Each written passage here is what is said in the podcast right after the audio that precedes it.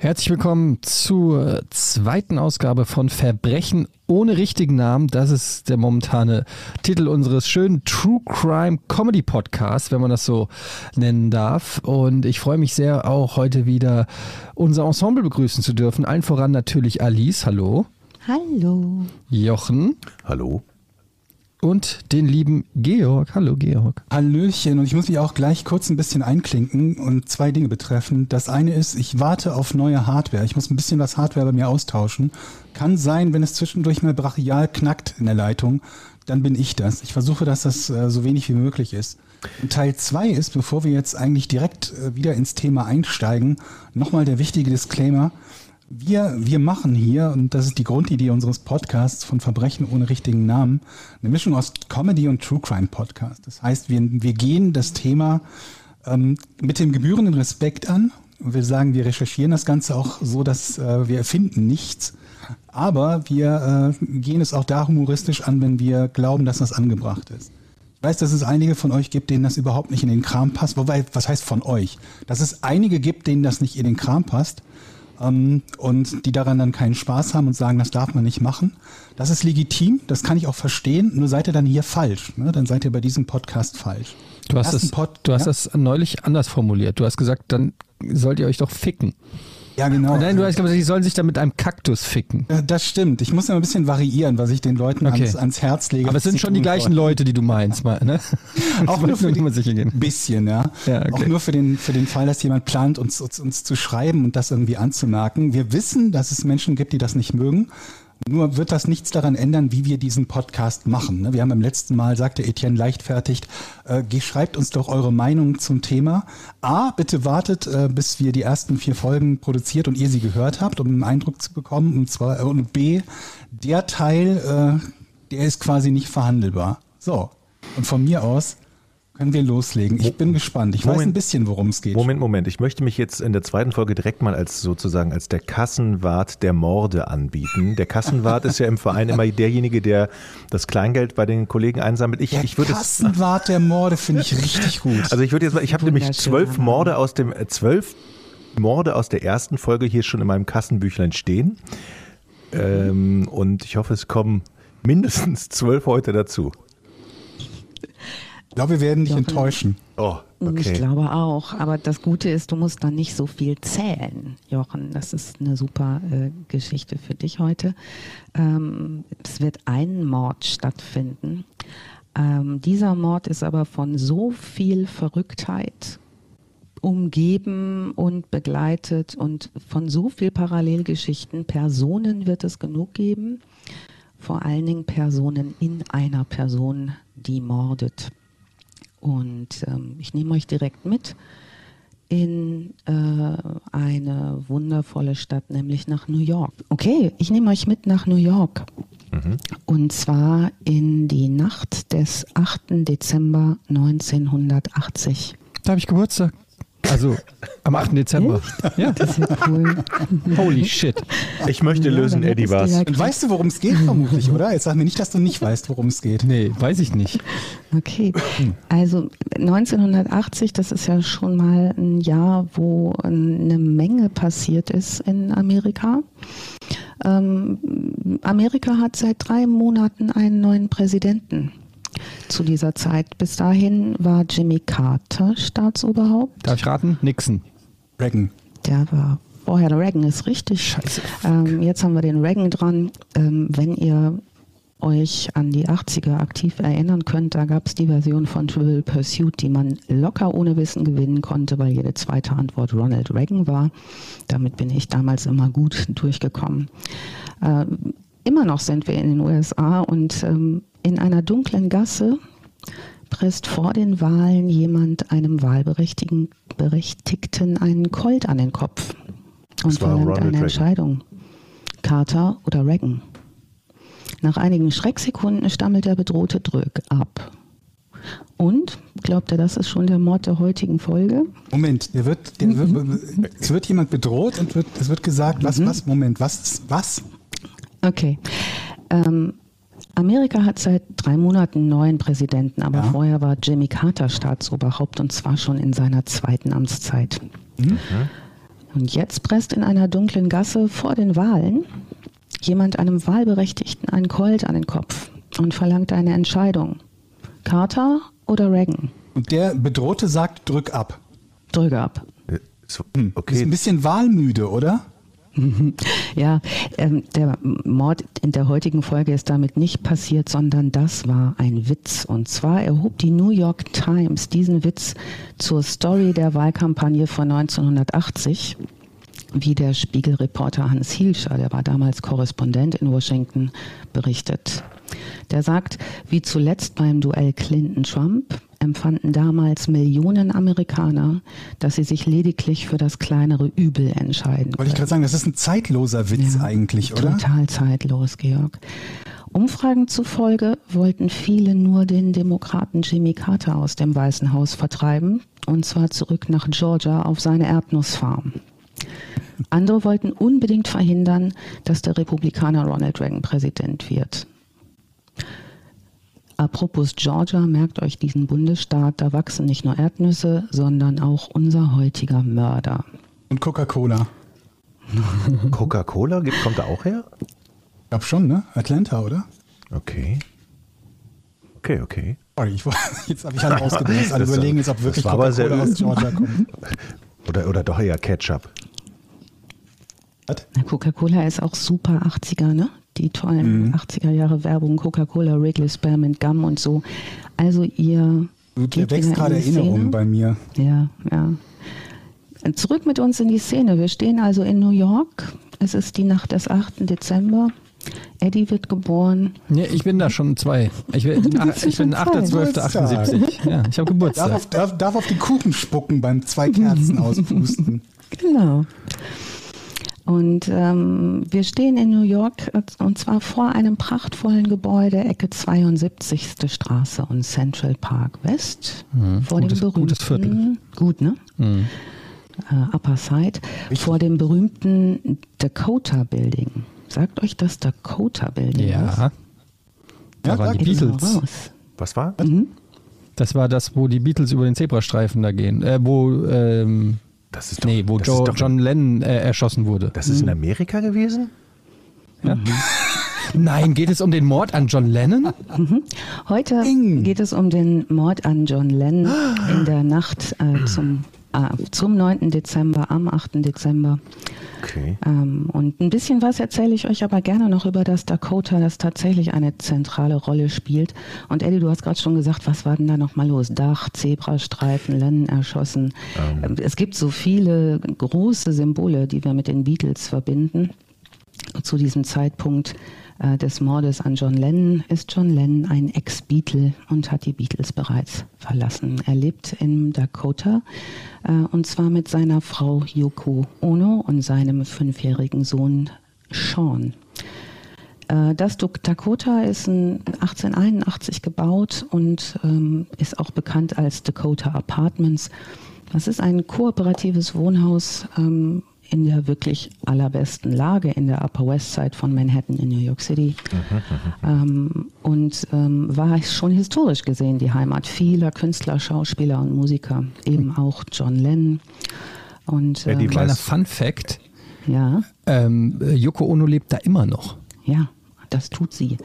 Warte mal, ich habe ja hier das Büchlein, ich habe zwar noch keine Morde, ich würde jetzt sagen, zwei, Wissens, zwei Wissenspunkte schon mal für Etienne. Genau. Okay. Ja.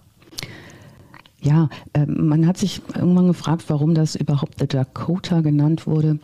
Mm, angeblich, weil das zum Zeitpunkt seines Baus da super dünn besiedelt war und ganz abgelegen von den bewohnten Gebiet Manhattans äh, angesehen wurde, genauso wie das Dakota-Territorium als abgelegen angesehen wurde. Ähm, der Bau erinnert, um euch ins Bild zu bringen, so ein bisschen in der äh, Bauweise an äh, hanseatische Rathäuser. Also es ist sehr, sehr, sehr prachtvoll gebaut. Es hat einen, wichtig für unsere Geschichte, einen gewölbten Haupteingang. Ähm, Und dieser Haupteingang ist groß genug für die Pferdekutschen, die da früher einfuhren und es den sehr, sehr reichen Passagieren, die dort wohnten äh, oder zu Besuch kamen, ermöglichten, wettergeschützt auszusteigen. Viele dieser Wagen waren in einem mehrstöckigen Stallgebäude untergebracht ähm, und da gab es sogar Aufzüge, die die Wagen in die oberen Stockwerke heben konnten. Also das war schon ganz, ganz großes Luxuskino, was da ganz früh gebaut wurde. Und, ähm, das ist immer noch, ne? ist es immer noch. Ne? Und ähm, es wurde für die High Society von Manhattan Mode, in diesem Haus zu leben oder zumindest eine Wohnung dort als zweite Stadtresidenz zu mieten. Der Erfolg von vom Dakota veranlasste den Bau vieler anderer Luxus-Apartments in Manhattan, aber keines der anderen Apartments reichte an diesen Luxus heran.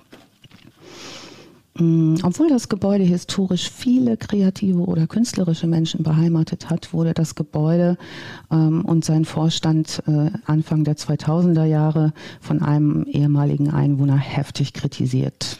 Ähm, der versuchte, sein Eigentum an die Schauspieler Melanie Griffith und Antonio Banderas zu verkaufen. Die wurden aber vom Vorstand abgelehnt, wie übrigens einige hochprominente und eigentlich schwer reiche Menschen abgelehnt wurden ähm, und als schockierend betrachtet wurde, weil so der Kontakt zu interessanten Menschen verloren ging. Mm. Das Dakota kommt übrigens auch in einigen Filmen vor. Habt ihr eine Erinnerung an Filme oder wisst ihr vielleicht zufällig, wo dieses Gebäude eine Rolle spielt? Rosemary's Baby, weiß ich, glaube ich.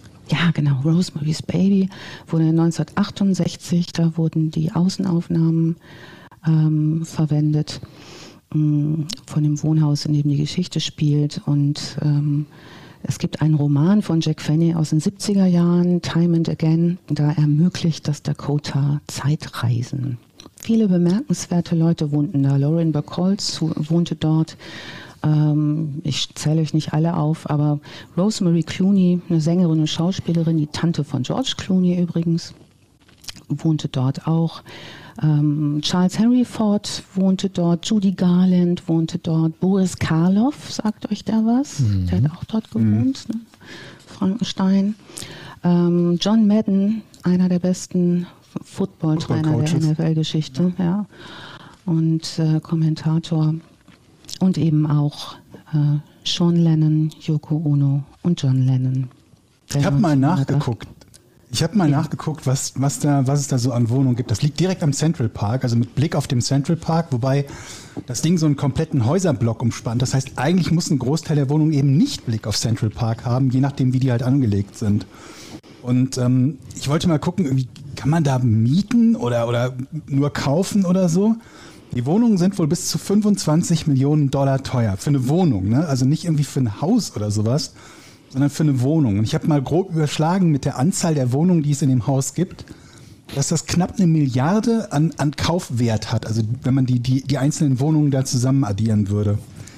Und das Krasse daran ist, dass die Nebenkosten so unglaublich hoch sind in dieser Gegend. Ich habe mal ausgerechnet, wenn du eine, eine 120 Quadratmeter Wohnung hättest, weil ich mir dachte, Etienne, Jochen und ich, wir dürften so ungefähr in der Größenordnung hier in Hamburg liegen. Irgendwas zwischen 100 und 120 Quadratmeter. Ne? Dürfte auch bei euch auch der Fall sein, oder? Mhm.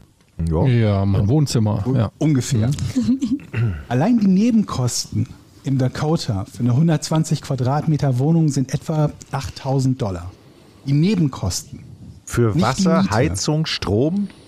Ja, What? und so Dinge wie, wie einen täglich besetzten und durchgehend besetzten Empfang. Du hast ah, halt okay. eine, quasi so einen, so einen Empfang mit Wächter und weißt ich weiß nicht, was da sonst noch so teuer ist und ob die keine Grundstücksteuer oder so, was die da in den USA haben. Und da dachte ich mir also, wie geil, selbst wenn dir jemand dort eine der kleinstmöglichen Wohnungen schenken würde, die gehen da halt bis zu, glaube ich, 400 oder 500 Quadratmeter hoch, die Wohnung. Und auch mit Gästezimmer und, und, und nicht nur Gästezimmer, sondern auch irgendwie für, für bedienstete Zimmer und so weiter und so fort. Selbst wenn dir das jemand schenken würde, dann ähm, könntest du dir nicht mal die Nebenkosten leisten. Und was Alice halt gerade geschrieben hat, dass es so eine Eigentümerversammlung gibt, die den Verkauf an bestimmte Personen von jeder beliebigen Wohnung in diesem Haus ablehnen können. Das heißt, du willst deine Wohnung verkaufen und die Eigentümerversammlung sagt eben wie im Fall von Griffith und Banderas, nö, Darfst du nicht. Du darfst an die nicht verkaufen. Die haben andere abgelehnt. Die haben Madonna abgelehnt, die haben Billy Joel abgelehnt, die haben Nixon abgelehnt. Also einen Ex-Präsidenten haben sie als Käufer einer Wohnung in diesem Haus abgelehnt. Also echt komplett irre dort. Okay. Ja, aber Ono und Len haben dort eine Wohnung gehabt und vermutlich hätten sie die nicht mehr bekommen, ähm, nach dem, nach dem Mord. Weil einer der Gründe, warum Nixon abgelehnt wurde, war, dass die Eigentümerversammlung gesagt hat, der ist so unbeliebt, da gibt es bestimmt Stress, wenn der bei uns einzieht. Und Madonna? Also Wieso lehnt man denn Madonna ab? ja, vermutlich aus denselben Gründen, warum, äh, über die wir heute reden. Das verrückte Weil letztes Fans Album einfach nicht so geil war. Das letzte Album ja, genau. Dass dann da verrückte Fans irgendwie rum, rumlauern und äh, einer auf die Idee kommt, er mag Madonna nicht oder so. Hm. Ja, gut. Ja, und vor diesem äh, Gebäude stehen wir jetzt in, den, in der Nacht des 8. Dezember. Ähm, und Mark David Chapman schießt mit einem Undercover 38er Special Revolver aus mehreren Metern Entfernung fünf Schüsse auf den mit seiner Frau Yoko Ono aus dem Aufnahmestudio heimkehrenden Ex-Beatle John Lennon. Lennon wird viermal von hinten getroffen. Chapman bleibt am Tatort und liest in J.D. Salingers Roman The Catcher in the Rye, Der Finger im Roggen, bis er von der Polizei festgenommen wird. Gutes Buch. Er kann nicht wie ursprünglich geplant den Roman als sein Manifest zitieren. Mhm. Gutes Buch, sagst du, Etienne. Mhm. Kann er das Hast du es gelesen? Ja, habe ich gelesen. Ähm, damals zum ersten Mal habe ich es gelesen im Englischunterricht. Das ist, glaube ich, so eine mhm. Standardlektüre für, für Englisch oder Englischleistung. Und dann mhm. habe ich es aber auch nochmal auf Deutsch gelesen. Mhm. Ähm, kleiner Fun-Fact, weil der Hauptcharakter äh, heißt ja Holden. Mhm. Und ich habe irgendwann mal einen Film gesehen, ich weiß nicht, ob ihr den kennt, Mallrats mit Kevin Smith, äh, mit und von Kevin Smith. Und da ähm, äh, spielt Ben Affleck die Hauptrolle und heißt in diesem Film Holden. Und das habe ich dann damals gesehen und das hat dann bei mir so Klick gemacht. Ich sage, warte mal, den Namen, den kenne ich doch irgendwo, wie so Holden. Und dann habe ich irgendwann den Film nochmal mit Audiokommentar geguckt. Und dann hat, er, ähm, hat Kevin Smith erzählt, dass er den halt benannt hat nach J.D. Salingers ähm, Der Finger im Roggen. Ja, warum habe ich das erzählt? Keine Ahnung. Weil ich auch mal ein weil Buch ich kenne. Ich lese so selten, nee, aber auch weil ich so selten lese und dann bin ich so stolz drauf, wenn ich auch mal sagen kann, das Buch kenne ich. Ja, ähm, und das ist ein ja. Buch, das viele Leute fasziniert hat. Das ist in den 50er Jahren erschienen. Ähm, Ich-Erzähler des Romans ist eben dieser 16-jährige Holden Caulfield, der mhm. Hauptdarsteller, der sich zur Zeit seiner Aufzeichnungen zur Erholung und psychiatrischen Behandlung in einem Sanatorium befindet. Und da hält er Rückschau auf, äh, wie es in dem Roman heißt, diesen Irrsinnskram, der mir so um letztes Weihnachten passiert ist. Der Roman handelt davon, wie Caulfield nach einem Schulverweis wegen schlechter Leistungen kurz vor Beginn der Weihnachtsferien die Schule vorzeitig verlässt, ähm, um dem, wie er findet, ganz oberflächlichen, selbstdarstellerischen Verhalten seiner äh, Schulkameraden zu entfliehen. Und weil er Angst vor der Reaktion seiner hysterisch nervösen Mutter und des beruflich erfolgreichen Vaters hat, geht er nicht sofort nach Hause, sondern irrt drei Tage lang auf der Suche nach menschlicher Nähe und einer Zukunftsperspektive durch Manhattan. Wir befinden uns also immer noch im Roman und ihr habt vielleicht schon so eine Idee, wo es hingehen kann. Tatsächlich ist dieser Roman offenbar für Mark David Chapman, der John Lennon in dieser Nacht erschießt, unglaublich wichtig. So wichtig, dass er sich vorgenommen hat, direkt nach dem, dem Mord aus diesem Buch zu zitieren. Dem gegenüber das, zu zitieren? Ja, also auf der Straße zu stehen und daraus Einfach vorzulesen. Ja. Ja, also ah. daraus zu zitieren wie aus einem Manifest, das war sein Plan. Ja, die, dieser Roman hat in vielen Leuten viel ausgelöst, weil er in dieser sehr konservativen Zeit der 50er Jahre einen, ähm, einen sehr moralischen Blick auf die Gesellschaft und deren Verlogenheit geworfen hat ähm, ist sehr, sehr intensiv in der Beschreibung des Hauptdarstellers, so intensiv, dass Etienne sich den Namen gemerkt hat mhm. und bis heute sich daran erinnern kann. Und vielen jungen Menschen sprach äh, das Erleben dieses jungen Mannes und auch das paranoid-schizoide äh, Erleben in dieser äh, dreitägigen Reise sehr aus dem Herzen ihrer jugendlichen Wirklichkeit. Wir gucken uns Mark David Chapman genauer an. Wer ist denn dieser Mann? Der wird genau in diesen 50er Jahren, in dem auch der Roman geschrieben wird, von J.D. Salinger äh, geboren, und zwar in Fort Worth in Texas. Er wächst zu, zum Teil in Georgia auf, zum Teil deswegen, äh, weil in seiner Kindheit häufiger umgezogen werden muss. Warum? Kommen wir gleich nochmal drauf. Äh, Georgia, wir erinnern uns, ne? Erdnüsse, Jimmy Carter, Coca-Cola. Ähm, die Stadt, in der er da aufwächst, größtenteils hat 16.000 Einwohner, ist eine Kleinstadt und geprägt von überwiegend orthodoxen Christen. Äh, Mark Davids Vater ist Stabsfeldwebel bei der US Air Force und seine Mutter Diane, geborene Peace, ist Krankenschwester.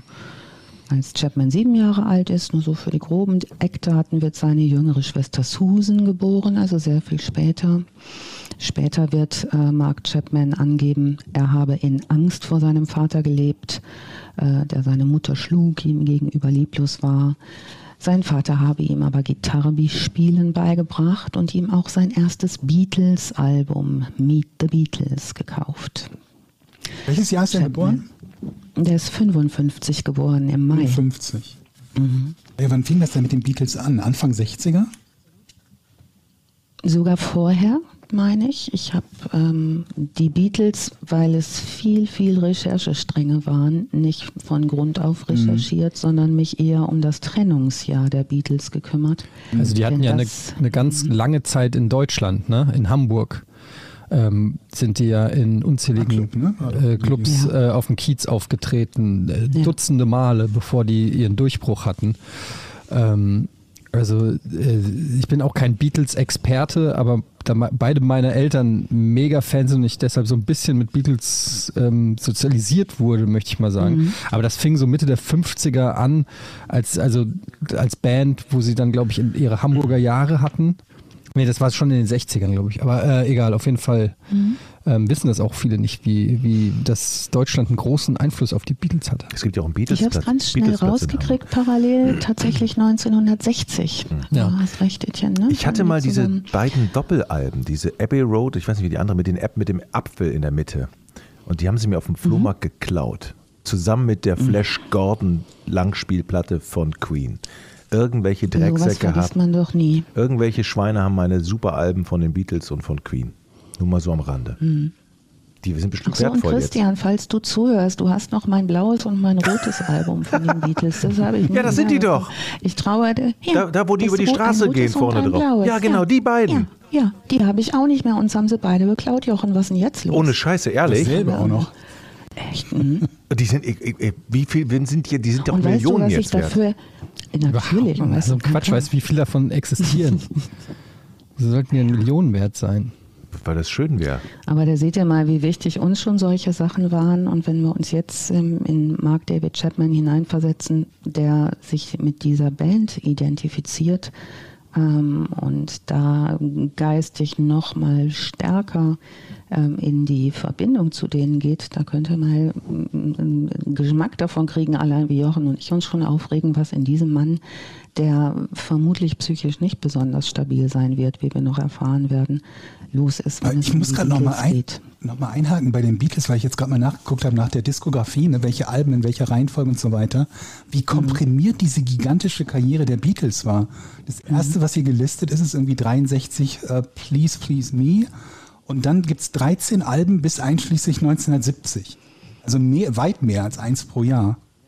Hm. Und das sind ja keine Schrottalben mit irgendwelchen Murks drauf gewesen. Sondern das sind ja, ja alles irgendwie Meilensteine der, der, der, der Geschichte, der Musikgeschichte. Vielleicht könnt ihr euch noch erinnern an diese Situation, da haben sie 69, also dann neun Jahre nach ihrer Gründung und dieser Plattendichte, dieser Veröffentlichung Bevölkerungsdichte, die du gerade benannt hast, Georg, ne, haben die live auf dem Dach des Apple-Gebäudes in London ähm, gespielt. Aber das war ein anderes Apple als das, was wir meinen. Ne? Ja, also Apple ja. ist ja deren Apple Records. Genau, das war das Apple Records Gebäude und äh, die haben ein nicht angekündigtes Konzert dort gespielt. Das ist sehr, sehr äh, berühmt geworden, dieser Mitschnitt. Da lag der ganze Verkehr still, die Menschen haben gedrängelt, die Polizei musste das ordnen und die Beatles hat das echt wenig gekümmert. Die haben einfach eine super äh, Show dahingelegt und zum Schluss hat John Lennon äh, unter lautem Gelächter aller Zuschauer gesagt, ich hoffe, wir haben das Vorspielen bestanden. Also die ähm, waren schon sehr, sehr kraftvoll und ähm, tatsächlich ging es dann auch schon 1970 auseinander. Ähm, aber da werden wir später nochmal drauf kommen, denn das wird für die Mordmotive und für die Geschichte, die in Mark David Chapman und seinen mehreren inneren Bewohnern passiert, noch eine große Rolle spielen. Chapmans Mutter, wir sind noch in seiner Kindheit, sagt, er sei ein glückliches Kind gewesen und hätte immer gut Anschluss zu Nachbarskindern gefunden. In der Schule allerdings ähm, beginnen die Probleme sichtbarer zu werden. Später berichtet Chapman, er sei gemobbt worden, er war nicht besonders sportlich äh, und wurde dafür verspottet. Und zwar äh, so in der dritten, vierten Klasse muss das besonders schlimm für ihn gewesen sein, wie er berichtet. Er war so zehn bis zwölf Jahre alt. Es läuft also nicht so besonders gut für den heranwachsenden Jungen in der Schule, ähm, aber auch zu Hause nicht. Äh, der fühlt sich da zunehmend befremdet und irritiert von beiden Elternteilen einer verträumten, launischen Mutter, wie er das später beschreibt, und dem scheuen, zurückgezogenen Vater. Das sind Chapmans Worte.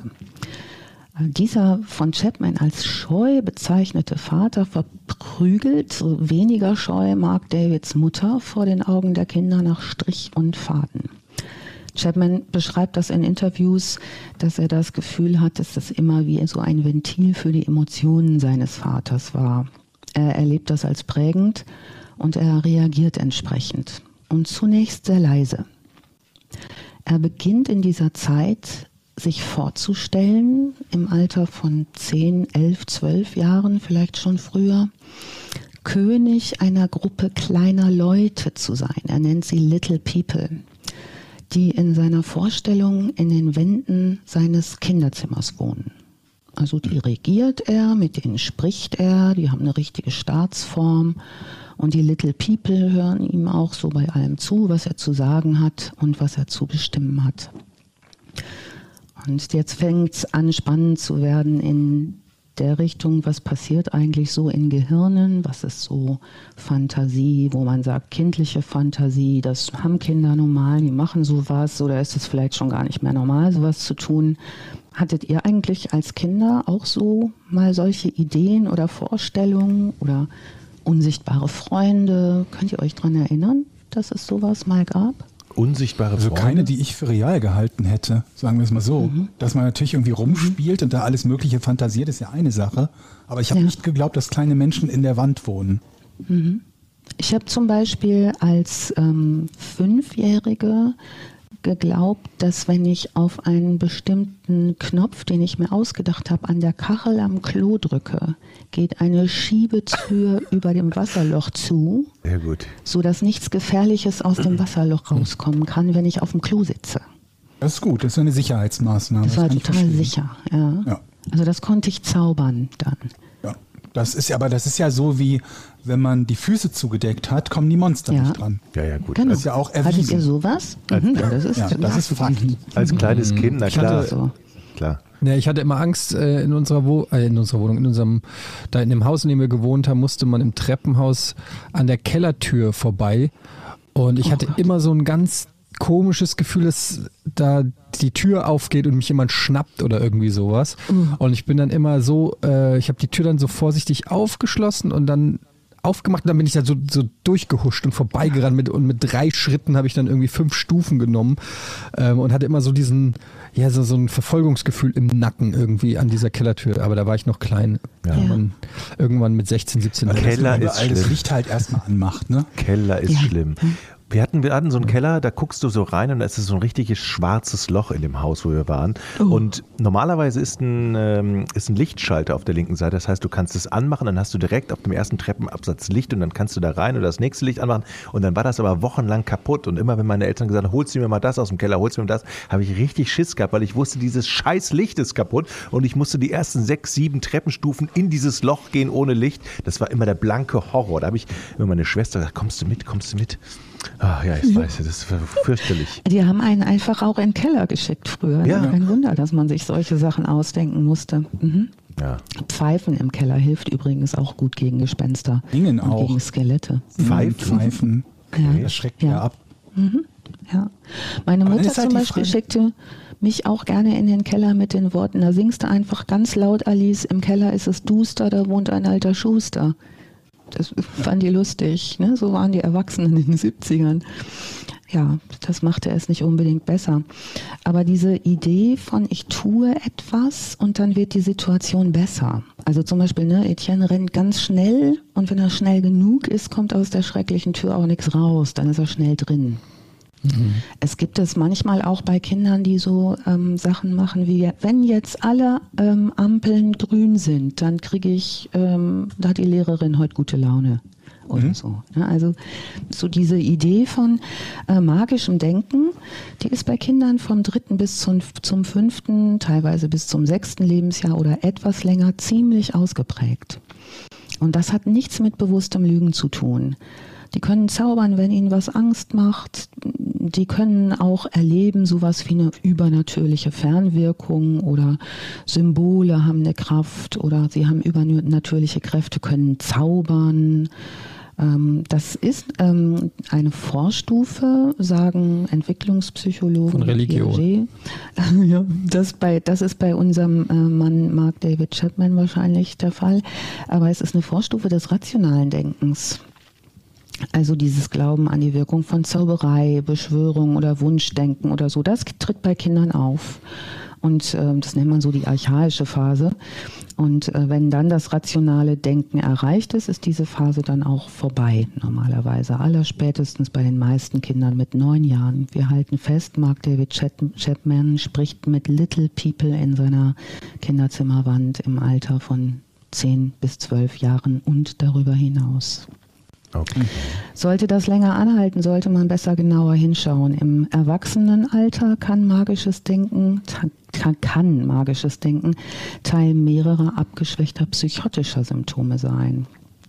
Aber nicht jede Form von magischem Denken ist psychotisch, sonst würde man ja sagen, alle Kirchen hängen voll mit Psychotikern, alle Religionsgemeinschaften, ähm, also deren Angehörige sind psychotisch.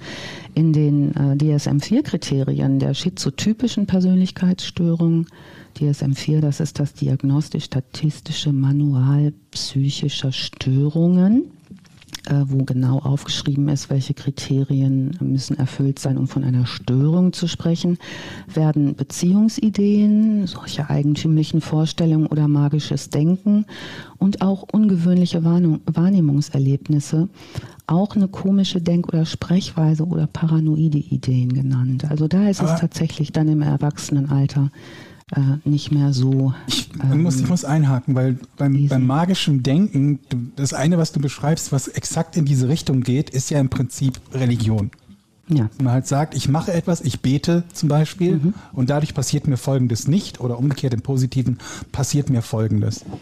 Ja. Verschiedene starke Formen, selbst wenn Leute nicht religiös sind, gibt es ja auch, wo ich einfach mal sagen würde, die fassen wir mal so als Aberglaube zusammen. Ne? Wenn ich das und das mache, dann ist das gut, ne? oder ich ziehe meine Glücksschuhe an und so weiter und so fort. Von daher bin ich halt gerade so verwirrt, wenn, wenn so, so, so krass die Grenze gezogen wird, dass wir schon irgendwie im Bereich der psychischen Störung sind, wo ich glauben würde, in ähnlicher abgeschwächter Form trifft das, das vermutlich auf die Hälfte der Bevölkerung zu, oder? Ja. Das magische Denken, Schrägstrich Wunschdenken oder so. Ja, ja, genau. Und äh, darf, sollte dann auch auf gar keinen Fall als Störung bezeichnet werden, sondern mhm. vielleicht eher in den Bereich der Angewohnheiten fallen. Wir wissen ja. zum Beispiel, dass bestimmte Dinge ja auch über Generationen getragen werden, mhm. die gar nichts mit dem christlichen Glauben zu tun haben. Aber ich zum Beispiel, wenn ich Salz verstreue, schmeiß mir auch immer noch mal Salz über die linke Schulter, um die Ja, oder dreimal auf Holz ne? klopfen ne? und so, sowas. Ey, das habe ich mir ganz bewusst abgewöhnt. Ne? Dieses dreimal auf. Ich, mhm. habe so einen Reflex und dann denke ich immer, nein, mach das nicht. Und dann höre ich sofort auf damit. Aber mal eine, oh, Fra cool. äh, mal eine Frage an euch. Es gibt ja so ein, mhm. ähm, wenn man rausgeht, also, dann, dann, hat der Beton oder diese Platten, die haben ja so ähm, in der Mitte so Fugen. Fugen. Und dann habe ich mich immer ertappt, dass ich immer gesagt habe, okay, von hier bis zu dem Geschäft, da betrittst du mal die Fugen nicht. Keine Ahnung warum, aber das ist auch so, und da denke, habe ich ja auch so gedacht, bist du eigentlich total irre? Aber das ist normal, ne, eigentlich. Das ist okay, normal in Anführungszeichen. Bis zu dem Punkt, also um da noch mal auf Georgs Frage auch zurückzukommen, wie grenze ich das denn ab? Ne? Warum wird denn mhm. da so hart abgegrenzt? Ähm, in dem Moment, wo ähm, solche Verhaltensweisen, Denkweisen ähm, dich derart beeinträchtigen, dass ein normales Leben nicht mehr möglich ist. Also, dass du nicht mehr leistungsfähig bist, dass du da von diesen Gedanken getrieben bist, dass die dich daran hindern, zum Beispiel deine normalen Dinge zu tun und du ein Belastungserleben hast, spricht man von einem Störungserleben. Mhm. Solange, ne, solange das Freude bereitet ist und du keine Stimmen hörst, die dir sagen und dich bedrohen und die, ist, ne, die fürchterlich sind, ist dem ja erstmal nichts hinzuzufügen. Und das macht auch immer ähm, so spannend, was ist eigentlich los bei Leuten, die Erkrankungen aus dem schizophrenen Formenkreis haben? Warum beeindruckt uns das so? Und das liegt natürlich daran, dass wir das im Kleinen selber kennen. Ne, wie das ist, ähm, eine innere Stimme zu haben, die dir sagt, doch Alice, das lässt du jetzt aber mal eben mit der zweiten Tüte Chips, einer hast du ja schon aufgefuttert. Ne? Das ist ja auch eine innere Stimme. Ja, die höre ich nicht. Aber die befiehlt mir nichts. Ne? Ja, aber gut, die ist ja noch halbwegs rational, diese Stimme. Ne? Also, genau. wenn man die jetzt nicht wirklich als tatsächliche Stimme hört. Ich, ich höre nie in meinem Leben mhm. Stimmen ich, gehört. Ich höre die Stimme immer, die ja. aus der Chipstüte kommt. Iss mich, iss mich. Ich bin nicht schlecht für dich. Nein. Zack. Ich mache dich glücklich. Ja. Ja, und das, ähm, das ähm, die, wo die Abgrenzung ist und wo es problematisch wird, werden wir jetzt ähm, erleben. Denn Mark David Chapman wird das magische Denken beibehalten und ausbauen. Ist er denn selber auch verprügelt worden von seinem Vater? So wie er angibt, nicht. Aber er ist vor allen Dingen nicht beachtet worden und äh, hatte Angst vor seinem Vater, vor allen Dingen in Bezug auf seine Mutter. Mhm. Ähm, ob er selber geschlagen wurde, äh, habe ich, obwohl ich dieses ähm, sehr, sehr interessante Buch von Jack Jones, Ich bin der Fänger im Roggen, der Mann, der John Lennon erschoss, das ist der ähm, Journalist, der ähm, Stunden, Stunden, Stunden Interviews mit ihm geführt hat, später im Gefängnis. Ähm, da gibt es unterschiedliche Angaben und wir sind auch nicht so sicher, weil seine Angaben immer sehr unterschiedlich sind, was davon der Wahrheit ist. Schwester entspricht. und Mutter haben da nichts zugesagt später? Mm, die Mutter wird sich später von dem Vater scheiden lassen, zu einem sehr späten Zeitpunkt. Ähm, aber auch die Mutter ist nicht wirklich eine Frau, die dem was entgegensetzt, sondern die eher so erträgt. Wir befinden mhm. uns jetzt ja so rund um das Jahr 1969. Und das ist natürlich auch noch eine Phase, wo es gerade auch erst so losgeht mit sowas ähnlichem wie gleichberechtigte Beziehungen oder ähm, ja, die Strukturen sind schon noch sehr, sehr, sehr konservativ und die Familie. Ja, ja, gut. Also ich meine, Dinge können konservativ sein und jemand verprügelt seine Frau, das ist ja, ja nicht dasselbe. Ne? Also, nee, klar. Ich habe noch eine mhm. kleine Anmerkung dazu. Ich habe ja früher, wie ihr alle mhm. wisst, Handball gespielt. Ne? Und da hatten wir auch einen, der hatte einen unglaublich starken Wurf, war ein super Typ und irgendwann kam er nicht mehr zum Handballtraining und dann lesen wir in der Zeitung, dass der seinen Vater mit der Axt erschlagen hat, weil der seine hm. Mutter immer verprügelt hat. Also so ein ähnlicher Fall ging, das war so Anfang der 80er, ging ziemlich durch die Presse. Mhm. Ähm, aber eigentlich auch, ne? Vater verprügelt Mutter und Sohn greift zur Axt. Hat genug davon ja, irgendwann. Hat, mhm. hat genug davon, ja. ja. ja. Okay, jetzt habe ich alles runtergerissen. Berichte von Leuten mit, ähm, nö, alles gut, weil diese, dieses autoritative Verhalten bis hin zu gewalttätigem Verhalten wird ja irgendwann ein Echo finden, wenn die Kinder größer sind. Kinder mhm. äh, finden sich ja oft ganz lange mit Situationen ab und glauben vor mhm. allen Dingen, wenn sie drin aufwachsen, das ist eine Form von Normalität. Das ist und wenn diese Normalität schwer, ja, wenn das schwer zu ertragen ist, dann können halt diese Fluchten ins magische Denken auch rettend sein. Das heißt, das hat ja auch was mit einer Coping, mit einer Bewältigungsstrategie zu tun, wenn man merkt, und die, und die Leute um mich herum kriegen es irgendwie nicht richtig gut hin. Es fühlt sich für mich nicht gut an, aber anscheinend ist das die Normalität. Ich baue mir eine neue Welt. Wir wissen alle nicht genau und das ist auch nicht beforscht, was wirklich ursächlich ist später für schizoide Störungen. Aber in der Rückschau hat man oft Traumatisierungen und Gewalterleben in der Vergangenheit. Also es gibt in, der, in vielen Fällen eine vorvergangene Traumatisierung. Und wenn eine Traumatisierung dauerhaft ist und also immer wieder passiert, ist sie natürlich viel intensiver. Jetzt wundert uns wahrscheinlich auch nicht weiter, dass in dem Jahr 1969, als er so 14 Jahre alt ist, ähm, Mark David Chapman beginnt, Drogen zu nehmen. Das mhm. machen übrigens viele Leute, die Stimmen hören oder die Menschen sehen, die nicht da sind. Ähm, man weiß nicht so genau, was war zuerst da, die Henne oder das Ei, die Psychose oder die Droge.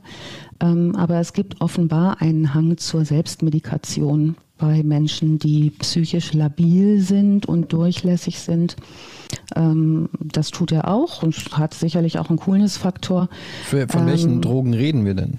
Momentan erstmal nur vom Kiffen, was gang und gäbe war und in der damaligen Zeit 1969 auch noch nicht in so hohen THC-Konzentrationen zur Verfügung stand, wie das heutzutage der Fall ist, also auch noch nicht so gefährlich war und nicht so psychose-triggernd wie das heutige ähm, THC-Dosierungen in beispielsweise Gras ähm, auslösen mhm. können. Alkohol auch? Ähm, Alkohol auch. Was beginnt aber jetzt ist, dass er ähm, frei, also ganz dem Zeitgeist entsprechend, äh, auch LSD nimmt.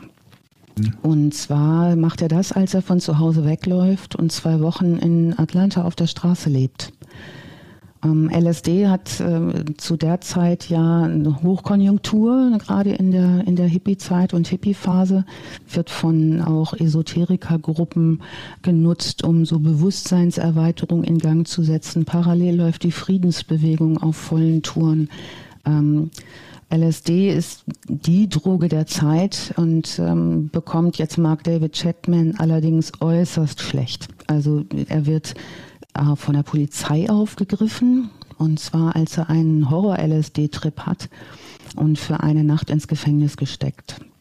Dort muss ihn sein Vater abholen. Und Chapman berichtet später, in der Situation habe er seinen Vater zum ersten Mal weinen sehen. Ja, mit 16 schließlich, während er seine Großmutter in Florida besucht, ähm, es wieder weiter mit Stimmen hören und Zeichen sehen. Er sieht in vielen Zeichen, vor allen Dingen auch in Büchern, in Musik, ähm, fühlt sich aber mittlerweile von seinen kleinen Leuten, die ihn da begleiten, ziemlich bedroht und die hören anscheinend auch nicht mehr so auf ihn als König der kleinen Leute und äh, wendet sich in seiner Verzweiflung darüber Gott zu und wird ein Mitglied der Born Again Christians. Das ist eine äh, freikirchliche Gruppe, die die Bibel wörtlich auslegt, also eins zu eins auslegt und ähm, stürzt sich mit voller Wucht in die Gottesgläubigkeit ähm, sieht da auch Zeichen, liest viel in der Bibel, verteilt biblische Traktate, also geht auch stark in den Missionsauftrag dieser Glaubensgemeinschaft und lernt dort auch seine erste Freundin kennen. Jessica Blankenship heißt die. Er beginnt auch seine Arbeit in so Sommercamps mitzuarbeiten, äh, beim YMCA, was wir in Deutschland als CVJM, christlicher Verein junger Menschen kennen ähm, in Georgia. Der ist da sehr, sehr beliebt bei den Kindern in diesen Sommercamps, die er mitleitet und mitorganisiert. Die nennen ihn Nemo. Er lässt sich auch wahnsinnig gerne immer fotografieren in so Situationen, wo er gerade sehr beliebt ist, wo, wo ihn die so mögen und so. Mm, der wird sogar als besonders guter und fleißiger Mitarbeiter zum äh, Leitungsassistenten berufen. Und in der Rückschau erinnern sich alle an ihn als sehr fleißig und aufopfernd jedoch mit diesem gewissen Hang zum Mittelpunkt streben. Also ihm ist schon auch wichtig, dass seine Leistung gewürdigt und gesehen wird und ist bereit, hart dafür zu arbeiten. Jetzt äh, liest er das Buch, von dem wir eben gesprochen haben, zu dieser Zeit, und zwar in genau dem Alter, in dem der Hauptdarsteller Holden Caulfield ist. Ähm, er liest Der Fänger im Roggen auf Empfehlung eines Freundes. Dieses Buch bekommt parallel zu seinem rigide, tief, streng christlichen Glauben eine große persönliche Bedeutung für ihn. Und äh, Berichten zufolge und auch seinen eigenen Berichten zufolge ähm, äußert er, er will sein Leben nach dem Protagonisten des Romans Holden Caulfield ausrichten. Dieses Buch trägt er bei sich wie ein eine Bibel. Also er behandelt es auch wie die Bibel. Er zitiert immer wieder daraus und er liest es mehrfach. Schließlich äh, schafft er seinen Abschluss an der Columbia High School und zieht danach eine Zeit lang nach Chicago, spielt da Gitarre. Das hat sein Vater ihm ja beigebracht. Und äh, spielt da in Kirchen und in christlichen Nachtlokalen. Also alles ist sehr, sehr christlich und sehr prüde geprägt.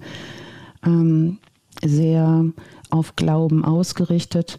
Und äh, später erinnern sich Teilnehmer eines Bibelkreises der Presbyterianischen Kirche, dass er auch gerne Beatles-Songs gespielt hat, unter anderem den Song Imagine von John Lennon. Sagt euch der was? Imagine? Klar. Sicher. Ja, ne? Imagine all the people. Imagine there's no heaven, singt er dann auch, ne?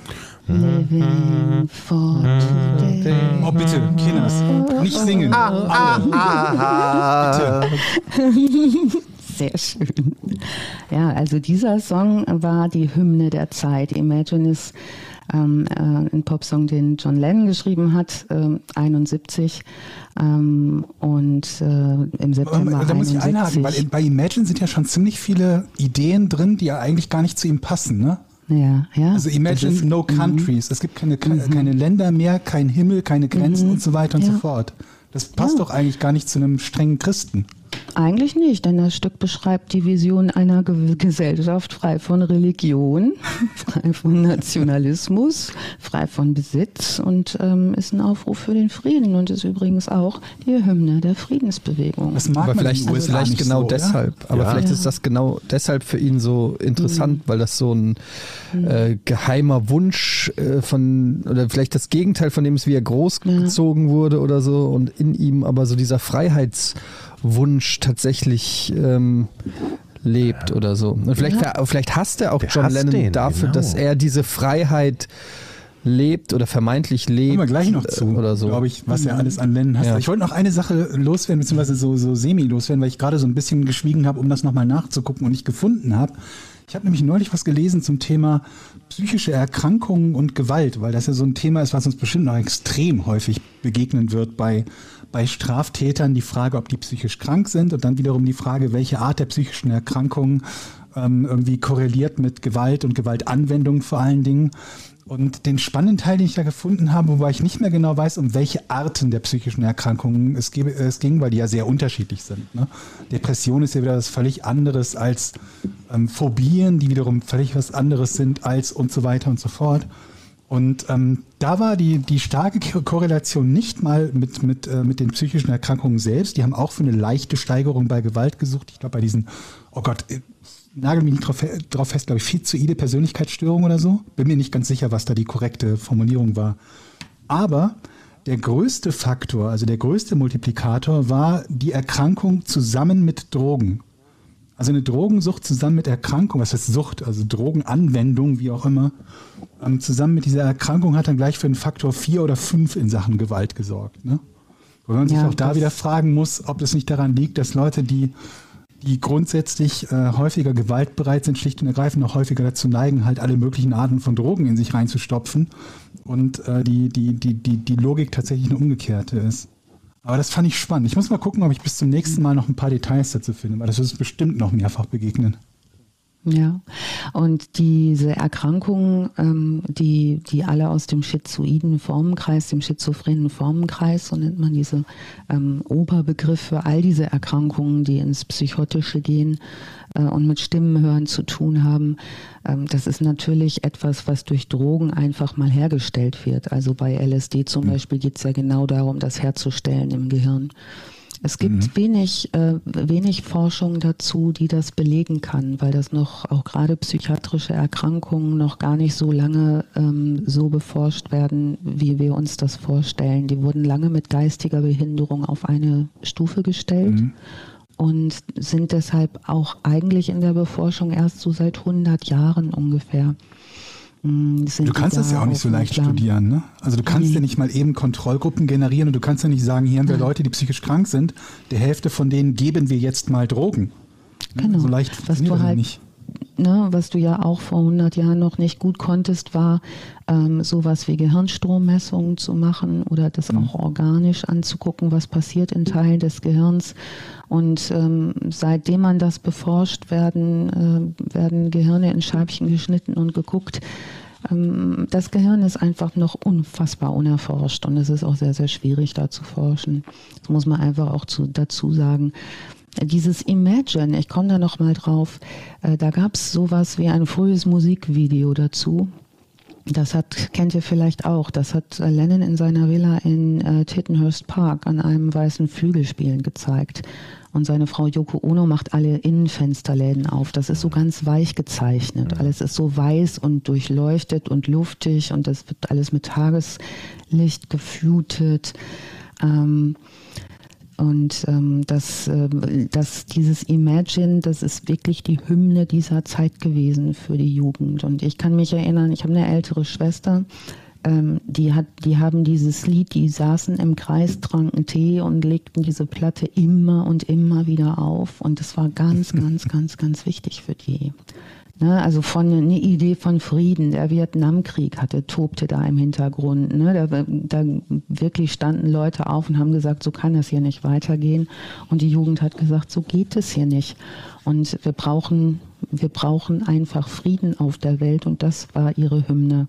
Chapman, wie wir gerade gehört haben, hat dieses Lied auch gesungen. Äh, wie sich aber seine Zuhörer später erinnern sollen, äh, singt er das mit einem anderen Text. Er singt Imagine John Lennon is dead. Mhm. Okay. So, so viel zur Frage, ob es vielleicht Anzeichen gab von dem, was er tun wollte. Ja. Ja, ja zwar ist Chapman Fan und nahezu besessen von den Beatles, aber der ist, so wie du eben schon vermutet hast, Georg, total empört über Lennons Lebensstil total empört über seine öffentlichen Äußerungen, wie vor allen Dingen so über die Bemerkung, die Lennon äh, in, äh, im Rundfunk im Öffentlichen geäußert hat, dass die Beatles mittlerweile populärer als Jesus seien. Mhm. Er verachtet seine Songtexte, besonders die Songtexte von God und Imagine und entwickelt in diesen Jahren eine Reihe von Besessenheiten parallel. Er sieht überall und in allem Zeichen, in Kunstwerken, in der Musik von Todd Rundgren. Er sieht in Straßenzeichen, kriegt er Hinweise von Gott, was er als nächstes tun soll. Also dieses magische Denken, die Stimmen hm. werden laut. Wobei aber auch ganz stark süchtig nach ähm, Pokémon-Sammelkarten. Könnte sein?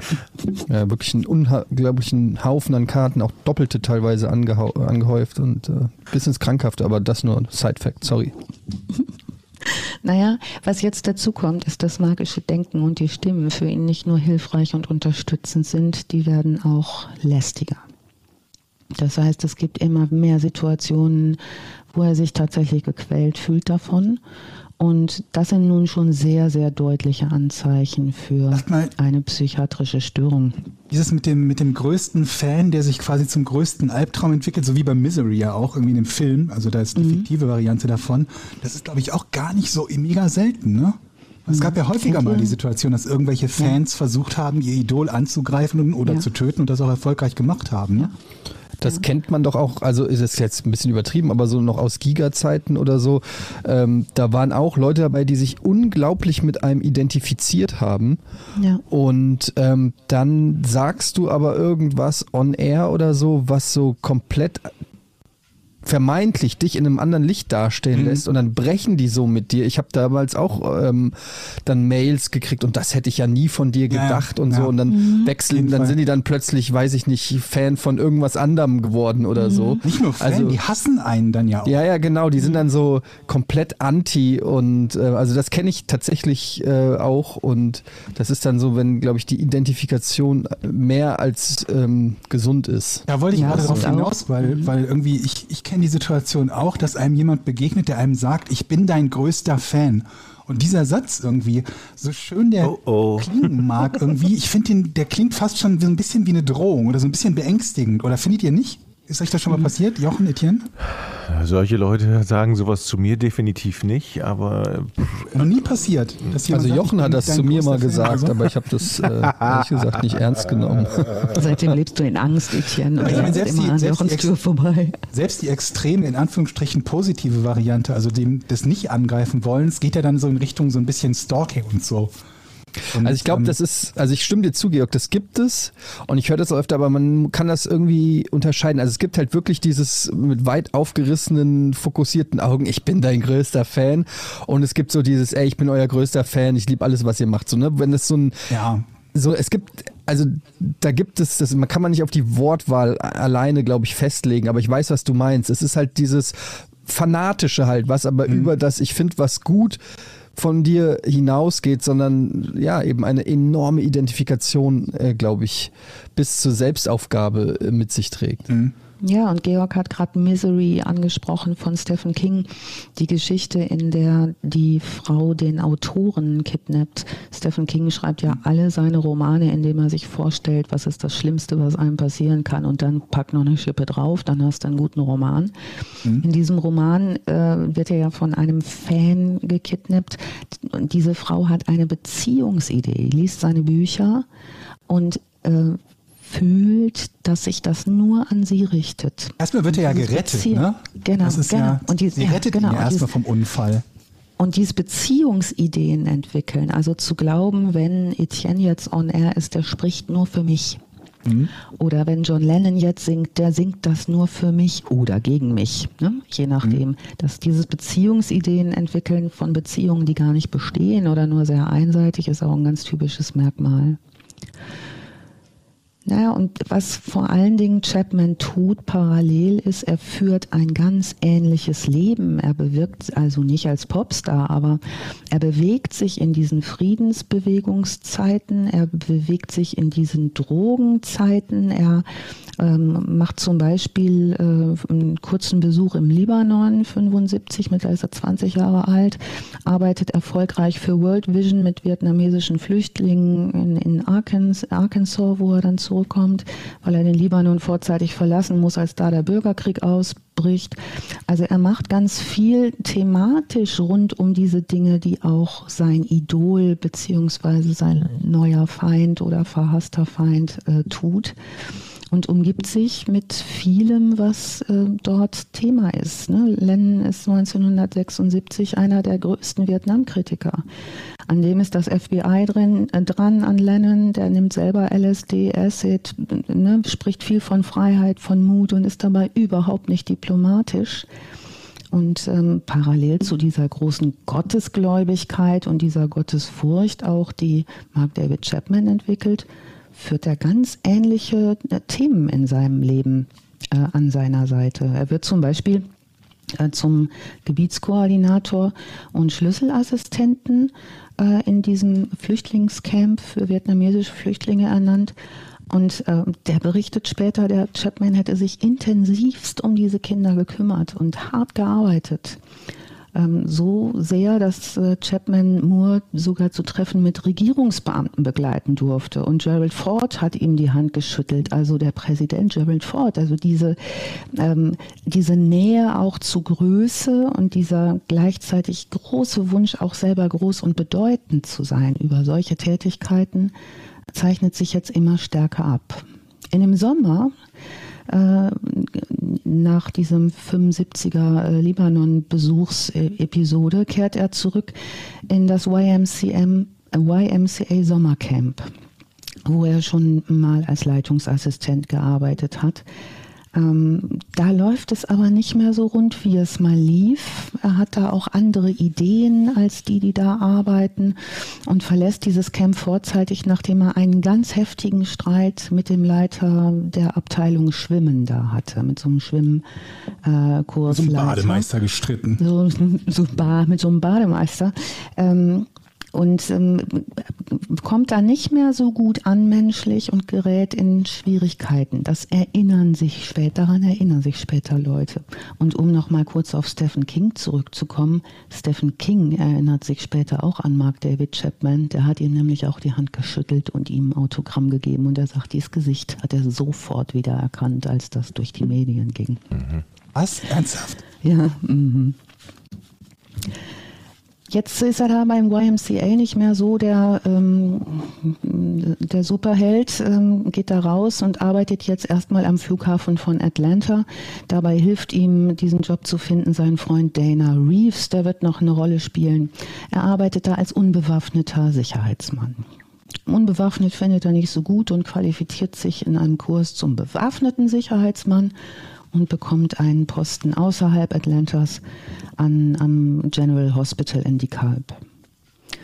Das macht er eine Weile, dann geht er schließlich, versucht er sich äh, als Student ähm, an einem evangelisch-presbyterianischen College für freie Künste in Lookout Mountain in Georgia.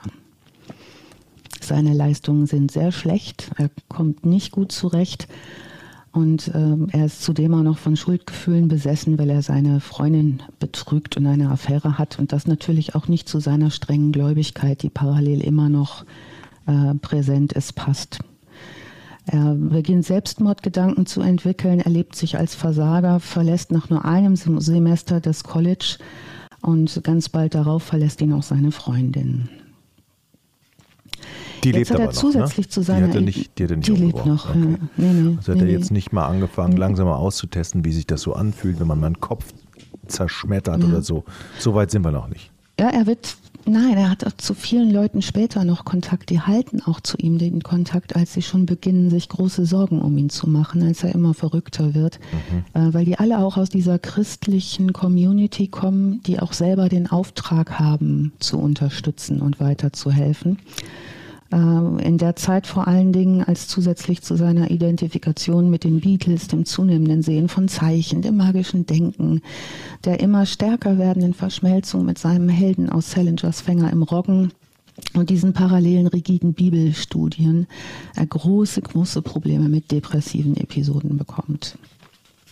Nach seinem Studienabbruch äh, geht Chapman nach Hawaii 1977 und versucht dort äh, einen Selbstmordversuch. Also er probiert es, sich selbst zu ersticken mit Kohlenmonoxid, schließt einen Schlauch an das Auspuffrohr seines Autos, aber der Schlauch schmilzt und der Versuch schlägt fehl. Oh. Er wird gefunden und wird äh, eingeliefert ins Castle Memorial Hospital äh, wegen klinischer Depression, die dort diagnostiziert wird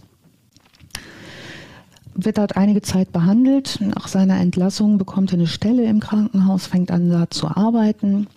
Seine Eltern lassen sich scheiden in diesem Jahr und seine Mutter zieht zu ihm nach Hawaii. Aber das klingt nicht so, als würde es gut werden, oder? Also ich meine, wir wissen, dass es nicht gut wird. Aber ja, aber der Weg dahin ist schon echt, das steigert sich. Und da gibt es noch einige Steigerungen. Denn jetzt haben wir 1978, er hat sich etwas erholt, ist 18 Jahre alt. Chapman lässt sich von dem Film Around the World in 80 Days inspirieren und besucht innerhalb von sechs Wochen Tokio, Seoul, Hongkong, Singapur, Bangkok, Delhi, Beirut, Genf, London, Paris und Dublin. Oh ja, der ist Wow. Er arbeitet vermutlich im Krankenhaus, davon gehen wir mal aus. Er hat ja immer gearbeitet all die Zeit. Ähm, das Reisen damals war natürlich auch viel Backpacking und sich wird sicherlich nicht so stattgefunden haben in der Preisklasse für Leute, wie das bei, bei uns der Fall war. In Bangkok, jetzt wird spannend, hat er den ersten Kontakt zu einer Prostituierten was ja in seiner, in seiner Weltsicht, biblischen Weltsicht eigentlich überhaupt nicht geht. Und er beginnt parallel eine Beziehung mit seiner Reiseleiterin. Das ist eine japanische Amerikanerin namens Gloria Abe. Die heiratet er auch am 2. Juni 1979. Und die ganze Ambivalenz zu seinem verhassten Helden John Lennon wird deutlich, als er später berichtet, er habe einfach gerne so eine Frau heiraten wollen, die aussieht wie Yoko Ono. Wollte ich gerade sagen, irgendwie hat er sich jetzt auch noch eine Frau mhm. gesucht, die so ähnlich aussieht wie Yoko. Ja, ja. ja.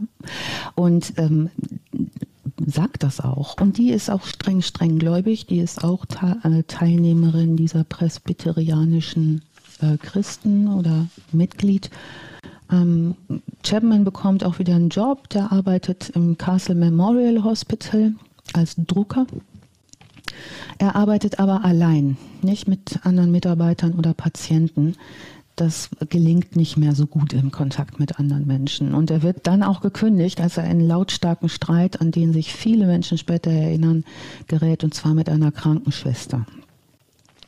Danach nimmt er eine Stelle als Nachtwächter an und beginnt stark zu trinken. Also die, der Alkoholkonsum geht nach oben. Er entwickelt weiterhin und verschärft Obsessionen, darunter weiterhin der Fänger im Roggen, Musik, den Musiker John Lennon. Und im September 1980 schreibt er einen Brief an eine Freundin, Linda Irish, mit der er im Regenbriefkontakt steht, in dem er sagt, ich werde verrückt. Und er unterschreibt den Brief mit der Fänger im Roggen.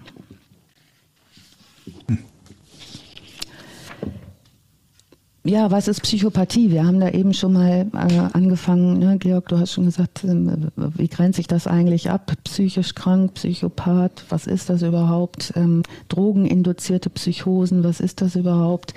Ähm, war natürlich häufig in den 70er Jahren der Fall. Mm. Und man fragt sich eigentlich, wie entsteht so das Böse im Menschen? Also wann gibt es so böse Durchbrüche, ähm, dass Menschen anfangen, mhm. andere zu hassen, zu verfolgen, ähm, auf Grundlage von ähm, Stimmen? Und ich habe ein interessantes Interview gehört mit einem Gutachter für Schwerverbrechen. Der heißt Professor Dr. Dieter Seifert und der äh, leitet die forensische Abteilung in Münster in der Psychiatrie im Alexianer Krankenhaus. Mhm. Ähm, der, der hat aufgezählt, was sind eigentlich so Merkmale, wo man sagen muss, das ist, ähm, das ist pathologisch. Ähm, und wo sind es eben keine Merkmale? Und sagt, es ist tatsächlich sehr, sehr, sehr schwierig, das zu diagnostizieren.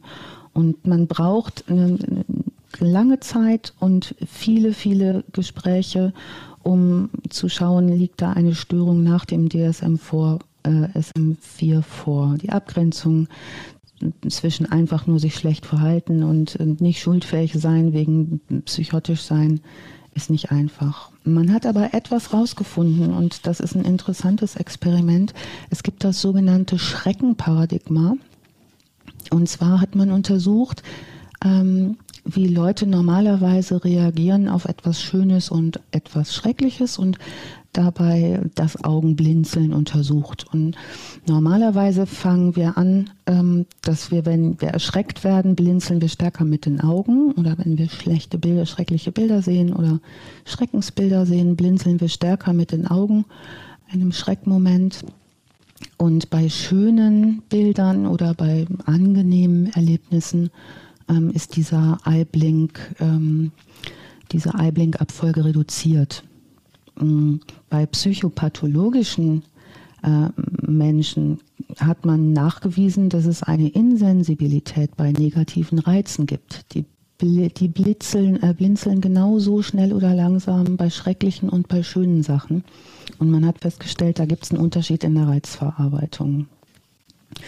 Die gute Nachricht ist, Psychopathen, also die tatsächlich in, einem, äh, in einer Erkrankung, äh, im Erkrankungslevel sind, sind nur so ein bis drei Prozent der Bevölkerung. Unter straffälligen Menschen sind es 15 bis 30 Prozent der Bevölkerung. Also heißt das, ich gehe in die und Bahn und gegenüber von mir sitzt jemand, der blinzelt so kling, kling, kling, kling, kling, kling, dann gehe ich äh, besser mal wieder raus oder so? Oder?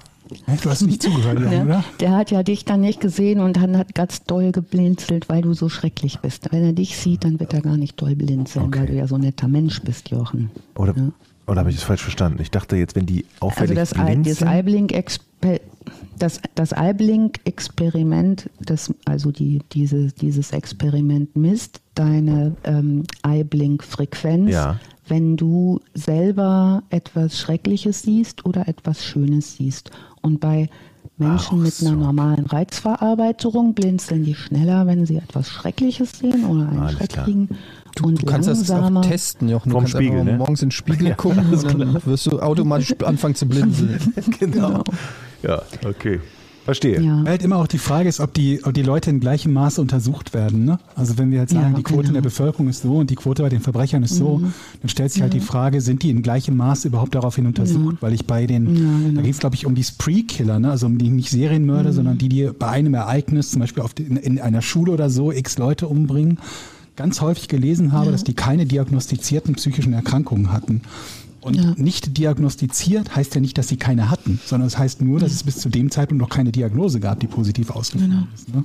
Aber ja. was so bei, also aus meiner Laiensicht immer so ähm, sich manifestiert, wenn man sich so Psychopathen oder Killer anguckt, auch in Filmen und Dokumentationen und so, dass die halt immer so empathielos sind. Also dass mhm. die deshalb ja auch schon oft, so weiß ich nicht, äh, irgendwelchen Haustieren was antun oder so und keinerlei ja. Gefühlsregung zeigen und dass das, äh, also bestes Beispiel ist ja auch sowas wie Dexter oder so, ne, dass der mhm. ja äh, die ganze Serie basiert ja darauf, dass er Gefühle faken muss ähm, weil er sie ja nicht wirklich empfinden kann oder so. Das ist ja schon immer so ein. Wobei aber der Umkehrwert wahrscheinlich nicht funktioniert, dass jemand, der keine Gefühle äh, äh, empfinden kann oder nicht in dem Maße ja. sich in andere ähm, Personen reinversetzt, kann nicht automatisch ja auch ein Serienkiller ist. Siehe Georg. Ja. ja. Also diese wahnhaften. War, war eigentlich ein ganz guter Joke, fand ich. Der war gut. Gar keine Reaktion. To prove my point. Und mhm. alle so, oh. Oh oh. Oh oh. Ja, was, was dem Wahn immer innewohnt, ist ja dieses Zeichen sehen. Da werden so Welten entwickelt, die sind oft sehr, sehr komplex. Und Menschen mit Erkrankungen aus dem schizophrenen Formenkreis, also mit Stimmenhören, sind auch oft hochintelligente, durchlässige Menschen, die eine hohe Sensibilität mitbringen. Das ist sehr, sehr, sehr gut behandelbar mittlerweile. Also unter einer Medikation, die gut eingestellt wird, wo gut diagnostiziert wird, ähm, haben die ähm, später parallel mit Therapien ein absolut gleiches Risiko wie alle anderen Menschen auch gewalttätig zu werden oder nicht. Also der, ähm, der Psychotikeranteil der Bevölkerung, der ist seit 100 Jahren gleich. Das hat sich nicht äh, verändert. Ähm, das ist die einzige bekannte Krankheit in der Medizin, die in der gleichen Häufigkeit auftritt. Wie hoch ist denn die Wahrscheinlichkeit? Dass Schwierig wird es, wenn Leute nicht behandelt werden. Vielleicht habt hm. ihr schon mal, ich musste an die, an die Kreidefrau denken, die immer mal wieder Thema war. Mhm. Ähm, ne, also da könnte man jetzt auch sagen, das ist, ne, das ist ganz schön ulkig, wenn man überall mit Kreide was hinmalt und Kippen aufsammelt. Ähm, aber es wird vielleicht nicht in den Störungsformenkreis kommen, weil sie noch zurechtkommt und sich strukturiert. Aber es, es folgt ja auch nicht mhm. immer, dass da, dass da irgendwie mhm, Gewalt genau. rauskommt. Aber was ich auch so genau. faszinierend genau. finde und was du ja auch bei dem Chapman beschreibst, ist, wie oft die Leute halt trotzdem in der Lage sind, irgendwie mit ihrem Umfeld zumindest größtenteils friedfertig zusammenzuleben. Ne? Das haben, werden wir ja. auch bei, bei den Serienkillern später haben, die halt Familie haben, Kinder haben, sich liebevoll um die kümmern und dann irgendwo des Abends, keine Ahnung, irgendwo hinfahren, eine Prostituierte umbringen, dann wieder nach Hause ja. gehen, wieder mit ihrem Kind spielen und so. Das finde ich so irre. Ja, ja. Und hier hast du ja auch beschrieben, er hatte eine Freundin, dann hat er sich, oder sie ja. hat sich von ihm getrennt, jetzt hat er irgendwie wieder eine neue Freundin und das während er schon Jahre vorher irgendwie Imagine gesungen hat und, und ja. Imagine, ich bringe John Lennon um und so. Ja. Ich muss mal ganz kurz unterbrechen. Du hattest eben gesagt, dass, dass mhm. es eine Wahrscheinlichkeit gibt, dass auch normale Menschen, also so wie ich und wie wir alle in der Runde, ähm, mhm. irgendwann zu Gewalttätern oder dass es was Schlimmes mit uns passiert sozusagen. Ja. Gibt es da einen Wert, wo man sagt, okay, 0,03 Prozent ist die Wahrscheinlichkeit, dass du irgendwann ein Mörder wirst oder irgendwie mit der Axt durch die Gegend läuft? Lieblings, Lieblingsantwort, ne, das kommt drauf an. Also okay. das, ähm, der Dr. Professor Dr. Seifert zum Beispiel sagt, jeder Mensch ja. kann in eine solche Extremsituation kommen, dass er, wie hatten wir das, ne, mit der Axt, äh, mhm. mit der Axt erschlagen, ne, lange genervt, jetzt reicht's. Jeder Okay. kann äh, so in so einer getriggerte, kritischen, getriggerten Extremmoment kommen. Das ist die Annahme. Ähm, so, jetzt kennt ja auch jeder von uns, sagt, das fand ich in dem Interview total lustig, der war auch echt witzig, dieser Professor Dr. Seifert. Ähm, der sagte, jeder von uns kennt doch zum Beispiel solche Labilen aus so Fußballvereinen. Und dann sagt er, so ein Stefan Effenberg gibt es in jeder Mannschaft. Ne? So, wo, okay. wo, der Trainer sagt, wenn du diese Saison nur zweimal vom Platz fließt, bist du gut. Mhm. Ne? Der einfach mhm. immer eine Schwierigkeit hat mit so Impulsverarbeitung und Triggerverarbeitung. Und ähm, diese, ne, kommt der richtige Moment oder der falsche Moment, kann das, behauptet er, jedem von uns passieren. Und ähm, jetzt sagen wir es mal so, also ähm, ab wann ist es denn jetzt tatsächlich eine, eine Störung? Dazu gibt es natürlich auch einen Paragraphen und eine Beurteilung. Ähm, das kommt natürlich auf die Facetten des dissozialen Verhaltens an. Das muss ganz genau untersucht werden. Also ich sag mal so, ähm, ne, so ein normaler Wutausbruch, sag ich mal, reicht jetzt zum Beispiel auch für nicht, ähm, nicht äh, straffähig nicht aus. Ne, dafür haben wir den Paragraphen 20 im Strafgesetzbuch. Der legt, setzt voraus äh, eine Affekttat, ein Rauschdelikt und eine tiefgreifende Bewusstseinsstörung. Das ist jetzt insofern schwierig, als hier juristische und äh, medizinische Fachsprache zusammengebracht werden muss, ne, interdisziplinär. Ähm, das ist alles sehr umstritten, aber die, ähm, der normalpsychologische Ausnahmezustand würde jetzt nicht reichen. Also wenn jetzt zum Beispiel Etienne, ne, du bist im Auto unterwegs. Aha, da haben wir es ne, Und das ist schon mal, da steigen wir schon mal ein. Und du hast jetzt, weil du so, Georg einen Gefallen tun willst, du hast dem jetzt einen Kercher gekauft. Den gab es mhm. im Angebot, ne, bei einem mhm. großen Elektronikmarkt. Und dann legst du den Kercher so auf deinem Beifahrersitz ne, mhm. und fährst zu Jochen. Und Stadtverkehr ist auch gerade nicht so toll und da ist Stop and Go und jetzt bist du da vor Georgs, ne, fährst zu Georg, ähm, bist vor Georgs Haus, siehst gerade einen Parkplatz. Mhm. Schon mal unrealistisch, aber okay, ja. ja kurz vor dir schert da einer ein und schnappt dir deinen Parkplatz weg. Da, auf, auf sowas reagiere ich ganz ruhig und gelassen. Ist ganz ruhig, ne? schlagartig. So.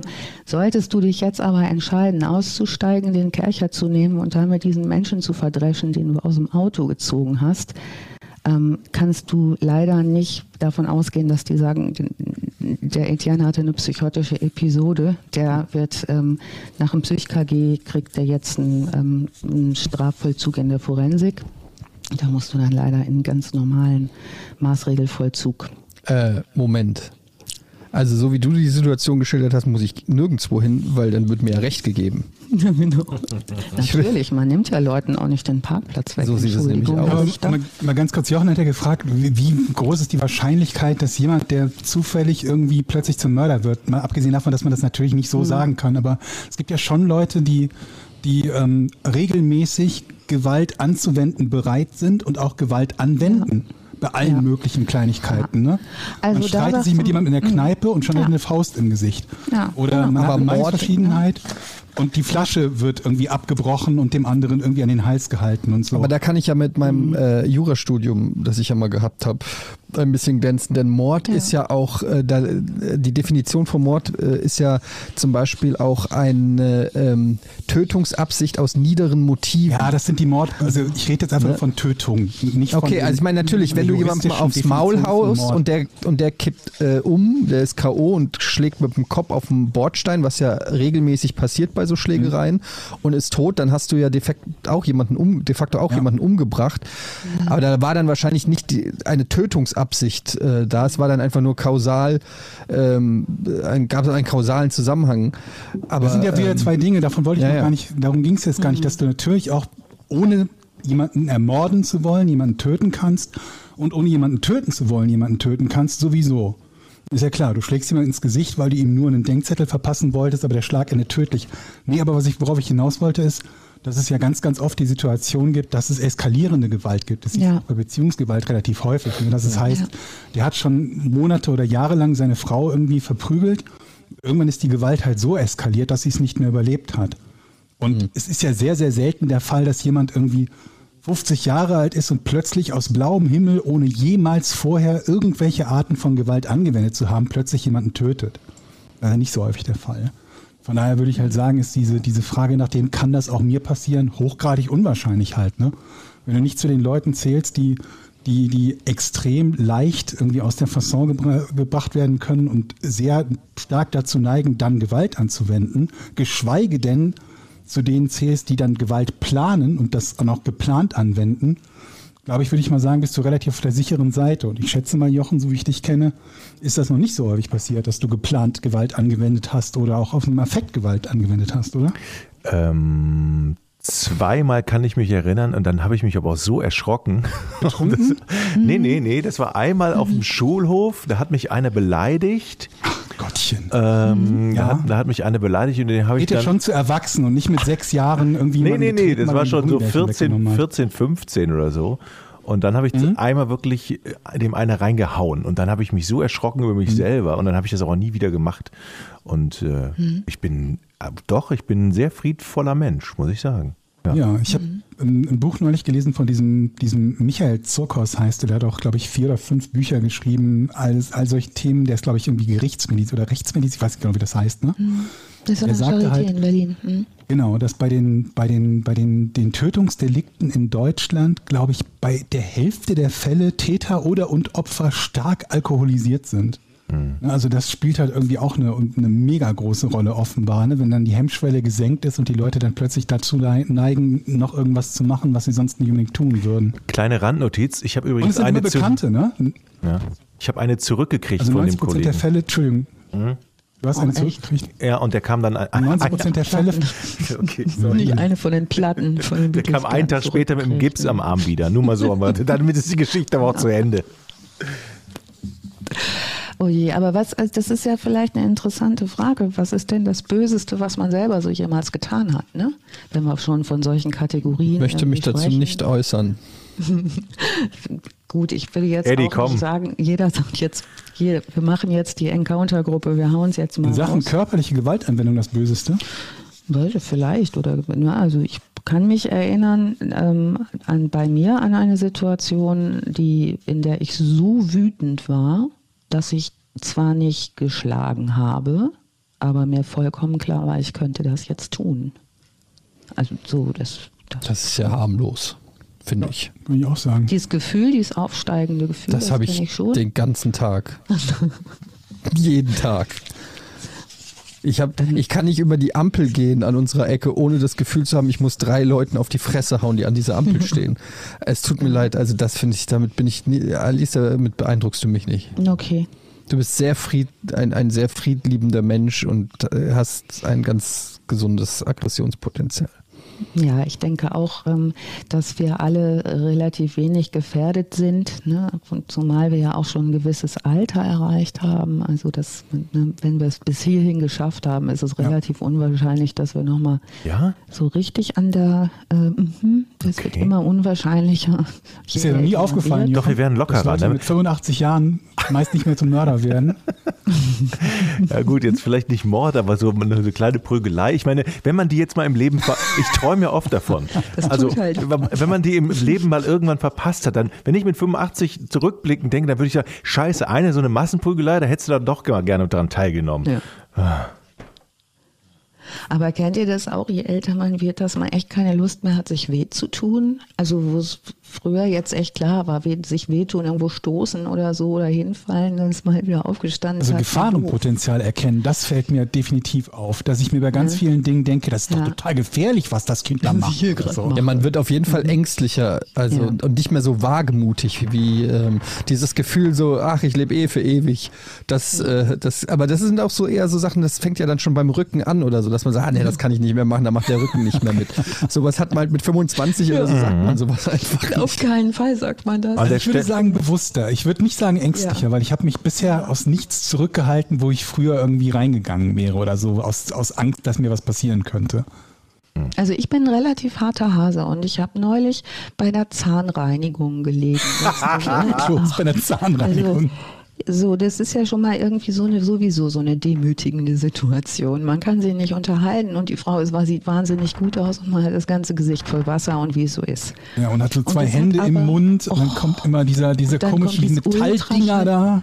Hilfe und es hat so wehgetan, so wehgetan, dass ich abbrechen musste und es mir noch nie passiert und ich habe gesagt, Entschuldigung, ich bin echt so eine Memme hier gerade, das tut mir leid, aber es tut so weh. Und da sagte sie, ja, sie hat gerade eine Fortbildung gemacht für Zahnreinigungsfrauen Und in der Fortbildung hat sie gelernt, je älter die Patienten werden, desto stärker ist das Schmerzempfinden, weil es der Körper ein Schmerzgedächtnis hat. Mhm. Das heißt, wenn er das schon 10, 20, 30, 40, 50 Mal erfahren hat, so eine Zahnreinigung, sagt er beim 51. Mal, ey, ich weiß, wie das ist, das tut richtig weh und jetzt mache ich hier Attacke.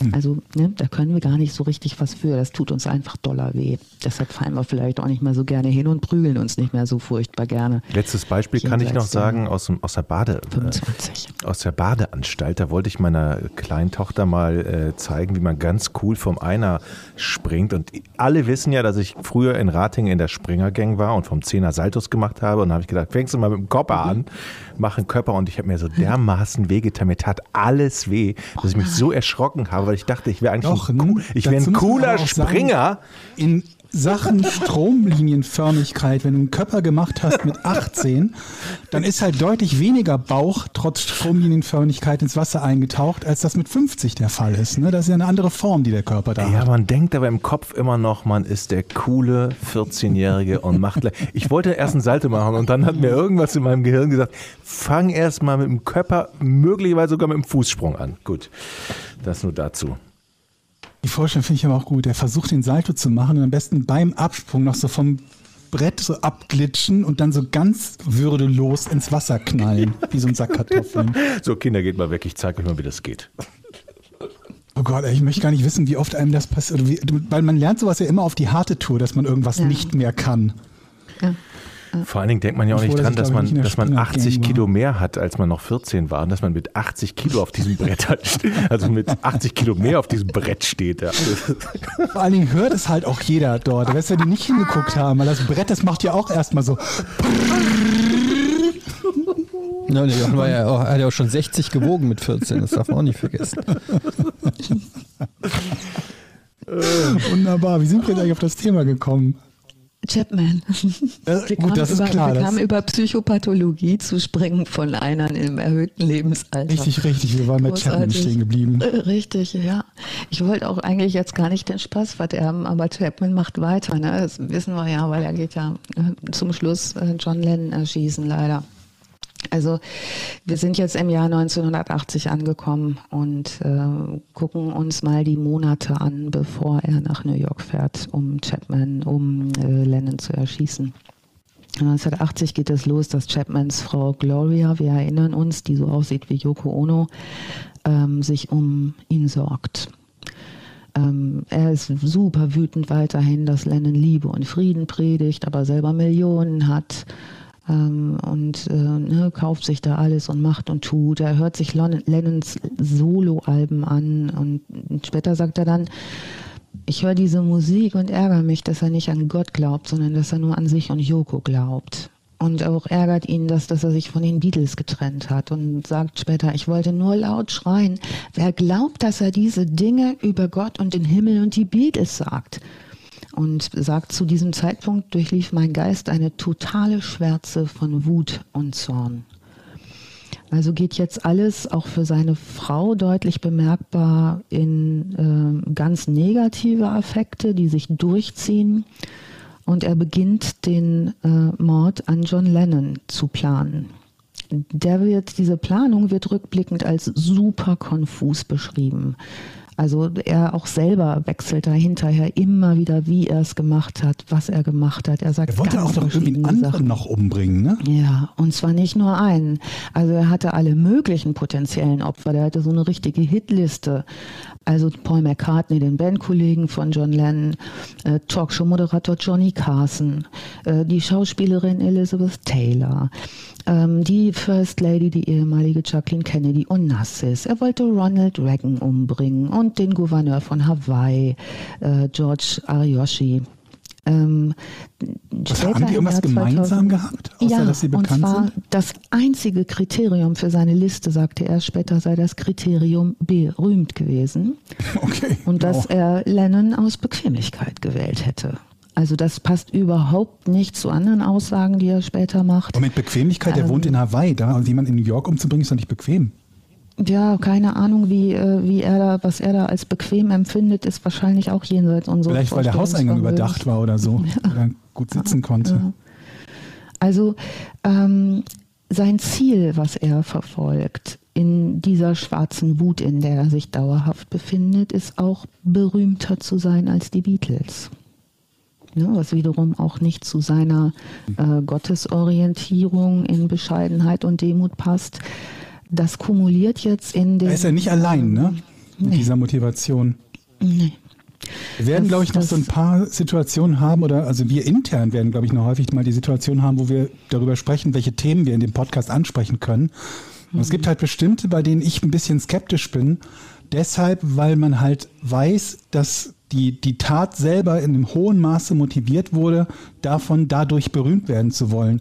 Denn ich sage immer, wenn, wenn du heutzutage auf einen Schlag garantiert berühmt werden willst, egal wie viel Talent oder sonst was du hast, dann wirst du das, indem du Leute tötest. Ja. Leute werden immer zu Stars gemacht. Immer. Wenn sie erfolgreich mehrere Leute vor allen Dingen töten, dann werden sie medial zu Stars gemacht, was ich halt hochgradig problematisch finde. Und äh, ja. Gerade bei so Amok, Amokläufen ja. oder so, wo, wo die oft einfach auch diese Aufmerksamkeit wollen.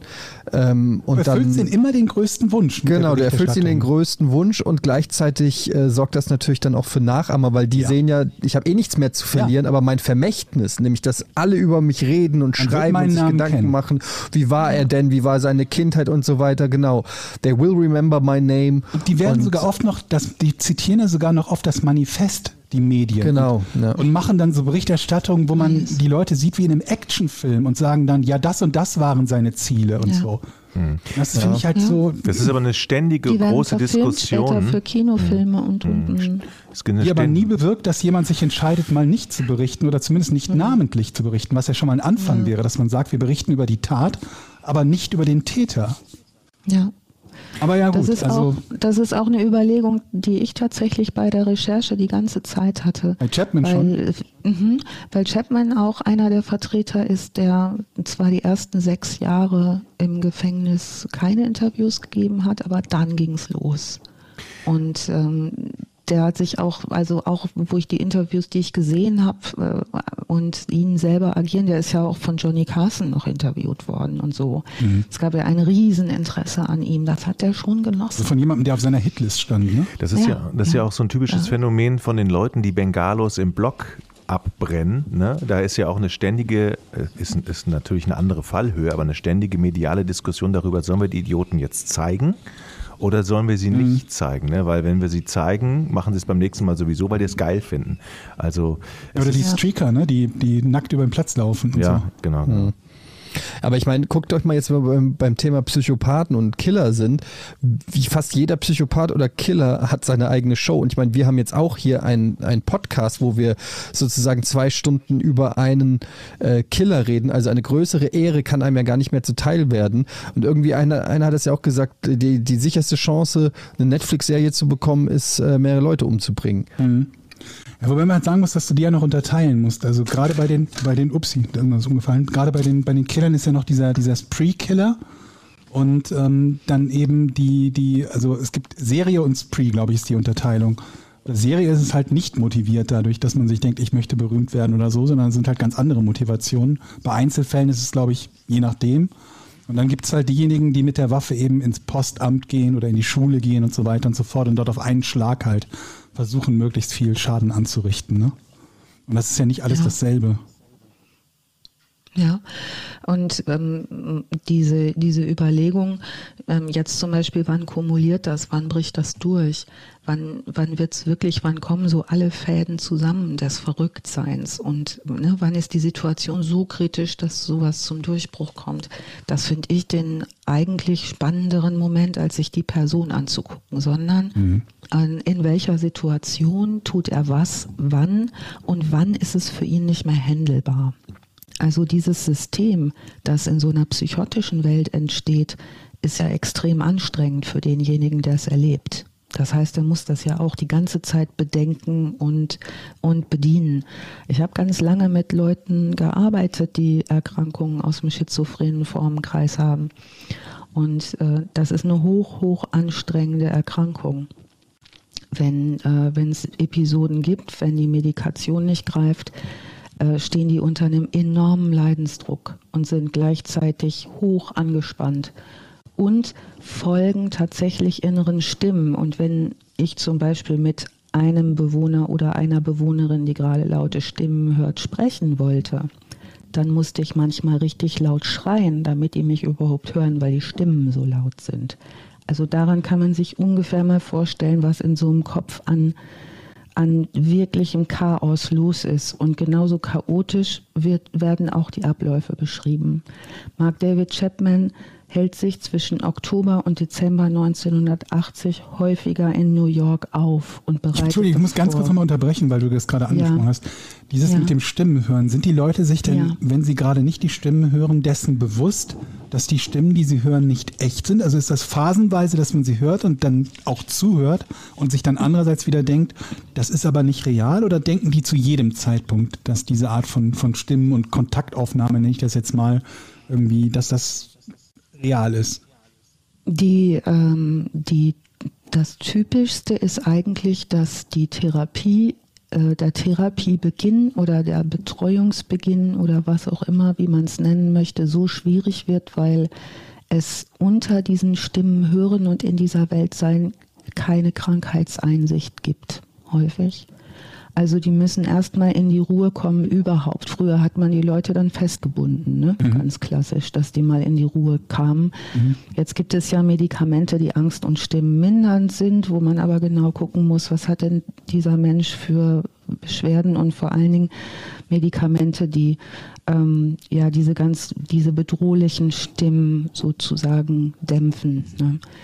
Ähm, und dann ist es möglich, äh, ranzukommen in der okay, das ist wie, wie es ne? behandelt wird, aber. Ja, aber in der Wahnwelt selber ähm, wäre jetzt meine verstiegene Aussage zu ähm, sich bewusst zu sein, dass ich gerade Stimmen höre, die es nicht gibt, nicht möglich. Okay. Weil die ich so denke halt gerade an, sind.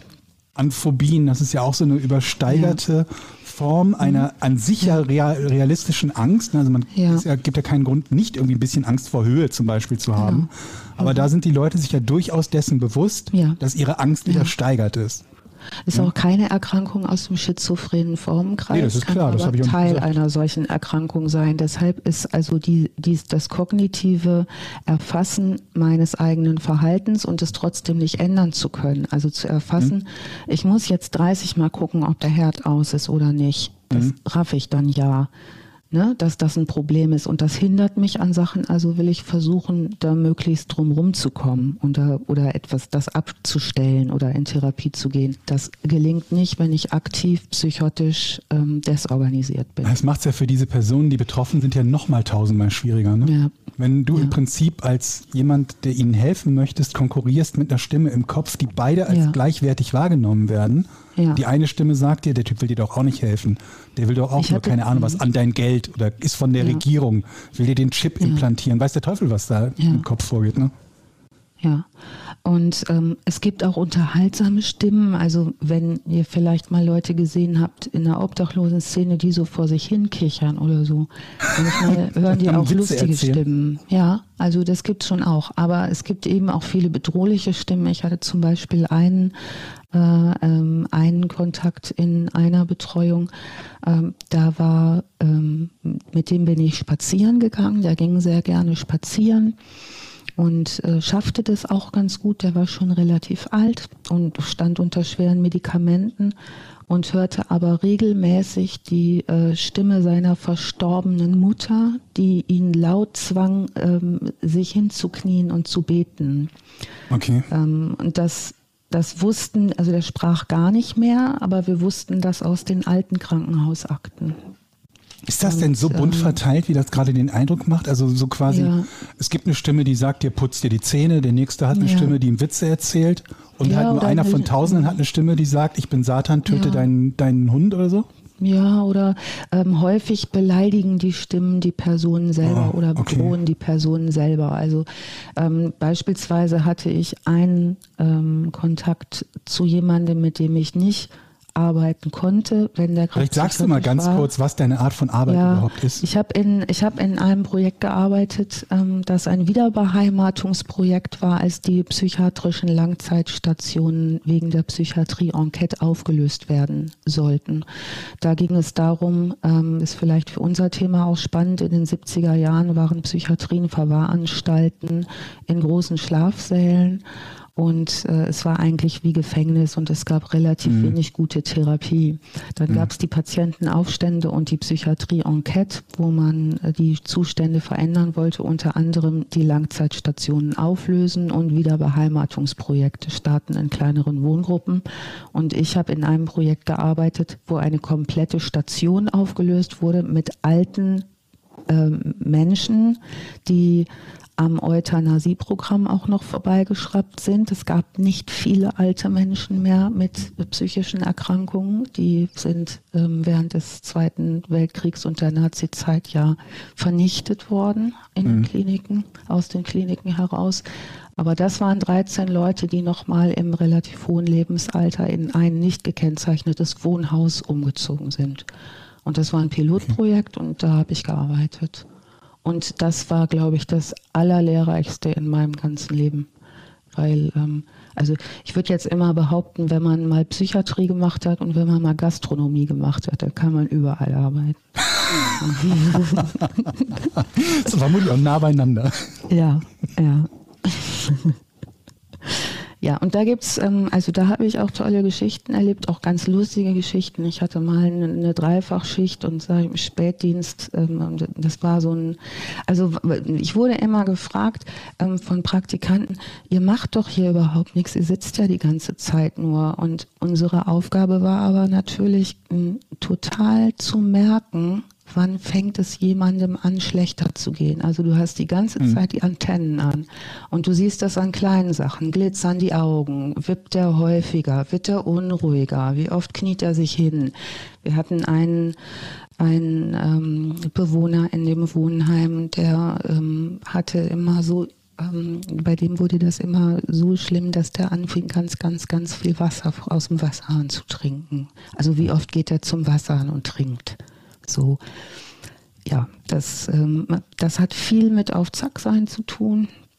Und ähm, ja, die, das ist, macht ein guter Gastwirt auch, der guckt sich auch genau an, wie sitzt ein Karl-Heinz gerade an der Theke. Wenn er das Schillern in den Augen kriegt, dann sage ich ihm, ich glaube, du gehst mal besser nach Hause, ne? Weil ich mhm. weiß, eine halbe Stunde später haut der Eugenpaar auf Oma. So, mhm. dann weiß ich als guter Gastwirt schon, der kriegt jetzt den 17 Schnaps nicht mehr sondern da rufe ich mal ein Taxi. Ja, ähm, bei Chapman äh, geht es jetzt wirklich in diesen drei Monaten Oktober bis Dezember richtig, ähm, richtig los. Der plant konfus, aber er plant und er tut. Er wird auch von allen möglichen Zeugen im Nachhinein überall ähm, wieder erkannt. Der ist unheimlich umtriebig. Er reist im Oktober nach New York, will da schon Lennon töten, tut es nicht. Aber wie auffällig ähm, muss man sein, wenn die Leute ja. einen erkennen, ohne dass was passiert ja. ist, ne?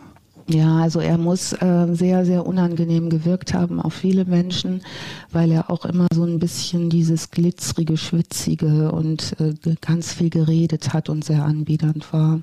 Vor allen Dingen immer im Kontakt mit prominenten Leuten. Mhm. Ähm, also als Autogrammjäger oder so.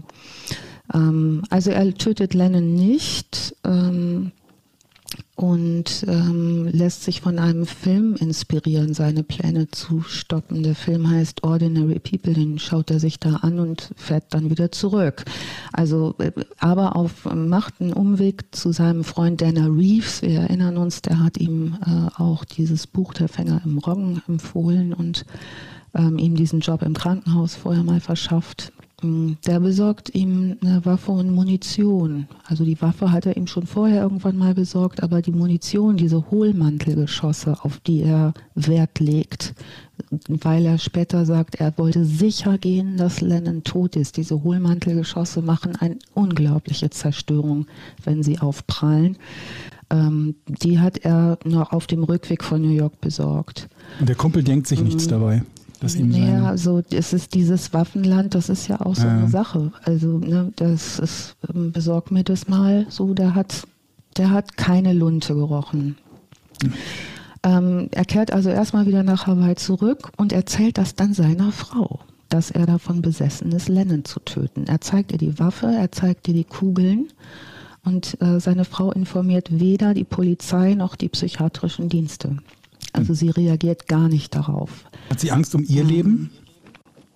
Das weiß man nicht so genau. Sie gibt später eine Pressekonferenz, die einigermaßen bizarr ist. Ähm, Chapman sagt später, dass wohl auch dann viel gebetet wurde für ihn, dass das so die Lösung sein sollte. Ja, ähm, und dass ihm die Nachricht, du sollst nicht töten, im Fernsehen angeblinzt hat und auch noch einmal erschien auf einem Wandbehang, den seine Frau in der Wohnung angebracht hat. Also da geht es schon sehr wahnhaft wieder zu. Erschienen finde ich gut. Die Frau stellt ja. sich gerade hin und macht so einen Wandteppich riesengroß, du sollst nicht töten. Ja, er sagt, da hat er dieses wie ein Menetekel gelesen, ne? Also da erschien ihm diese Schrift und naja, also er macht auch einen Termin bei einem klinischen Psychologen auf Anraten seiner Frau. Äh, der hält ihn aber nicht ein und er fliegt am 6. Dezember nach New York zurück. Er überlegt sich auf der Reise auch, äh, sich selber zu töten, indem er von der Freiheitsstatue springt. Ne? Also Aber auch ein Hang zum Drama, ne? Ja, ich wollte ne? gerade also sagen, immer so größenwahnig. Ne? Spring doch mal so runter, wo normaler Selbstmörder runterspringen. Muss es gleich die Freiheitsstatue sein. Ich fand es auch ein bisschen übertrieben. Mhm. So, äh, sorry. Ähm, am 7. Dezember ähm, spricht äh, Chap Chapman den Sänger James Taylor an der U-Bahn-Station, die direkt an der ähm, 72nd Street äh, liegt, an der 72. Straße vor dem Dakota. Da treibt er sich die ganze Zeit rum. Ähm, James Taylor berichtet davon später in einer Radiosendung und sagt, der Typ hat mich irgendwie an die Wand gelabert, der hat geglitzert vor wahnsinnigem Schweiß und äh, Taylor lässt ihn stehen und geht seiner Wege. Äh, Berichten zufolge, sagt später ein Taxifahrer, hat Chapman dem Taxifahrer Kokain angeboten.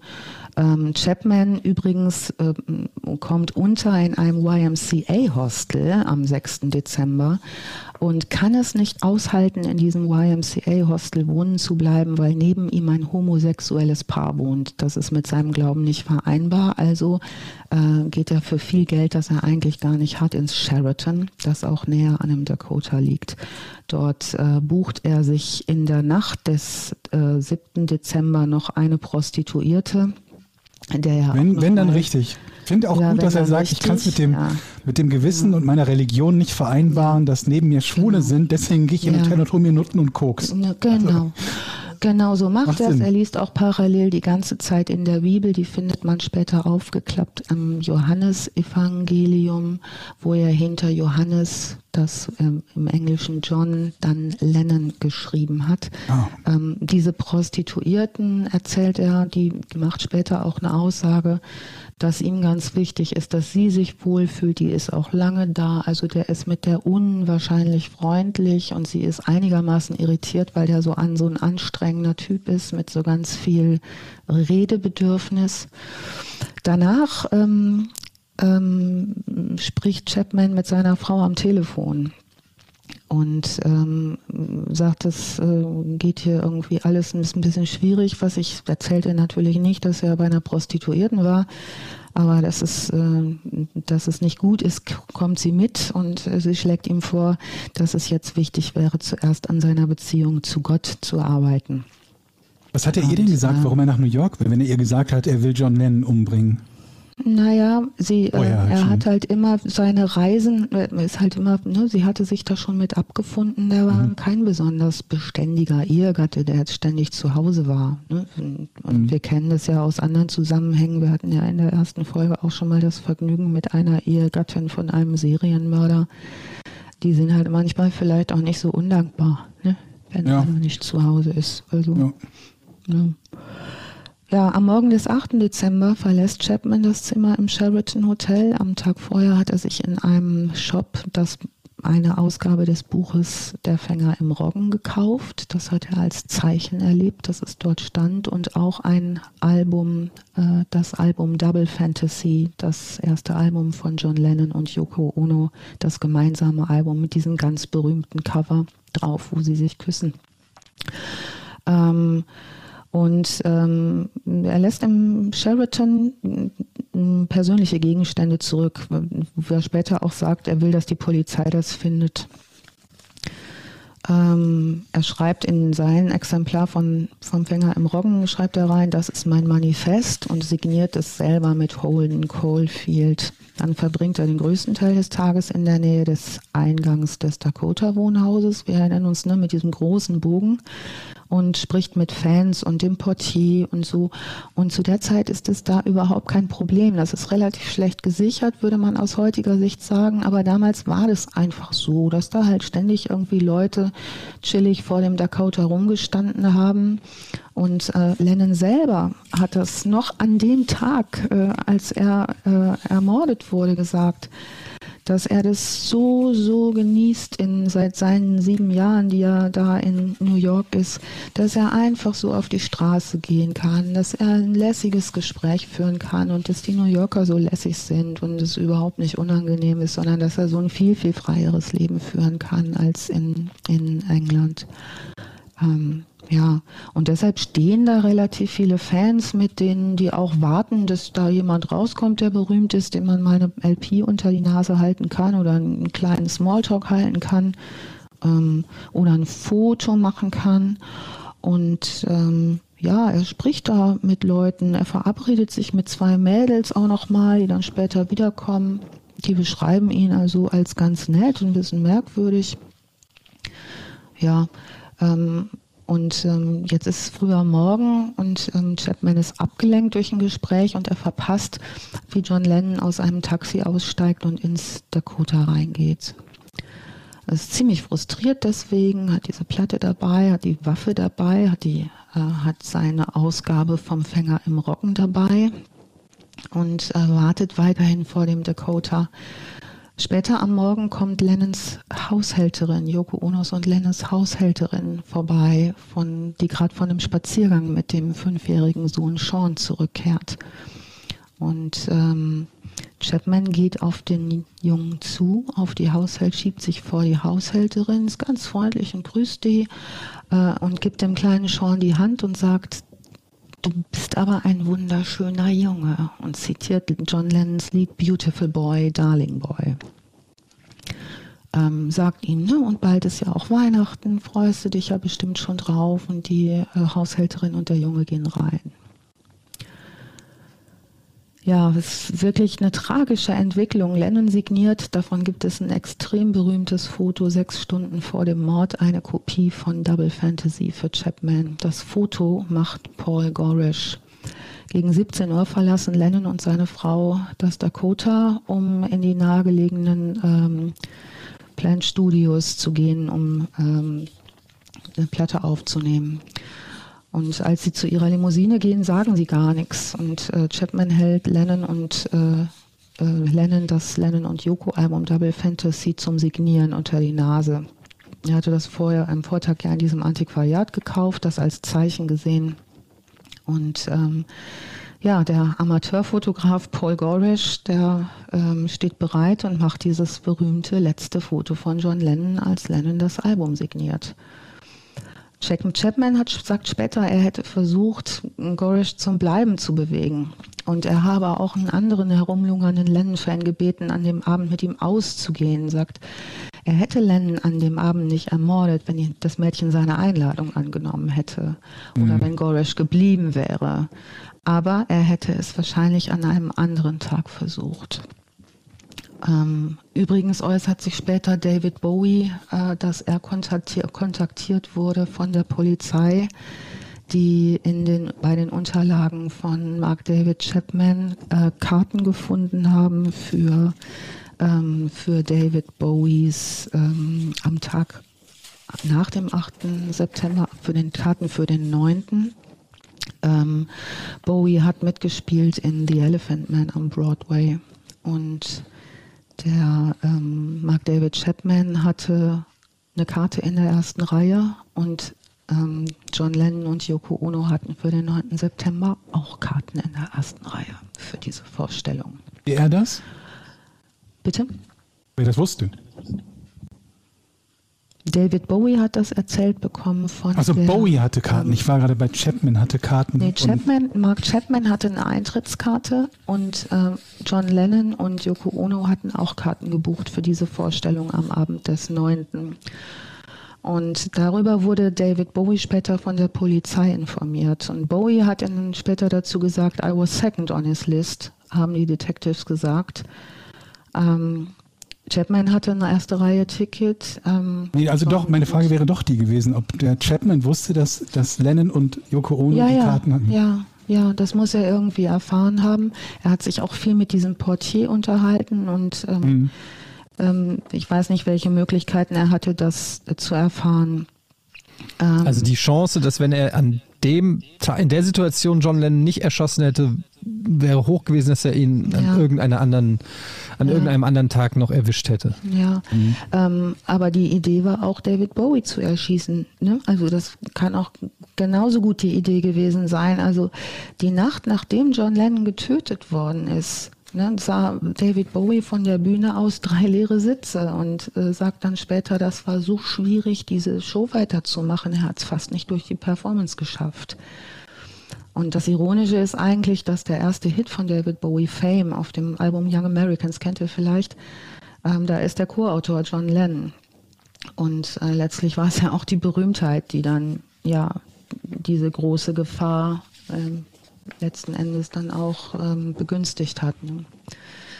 Ja, also es ist alles hochdramatisch und ähm, Jetzt ist es 22.50 Uhr und Lennon und Ono kehren in einer Limousine zum Dakota zurück. Sie steigen aus dem Fahrzeug aus, gegen ihre Gewohnheit, mit dem Fahrzeug in den Innenhof zu fahren.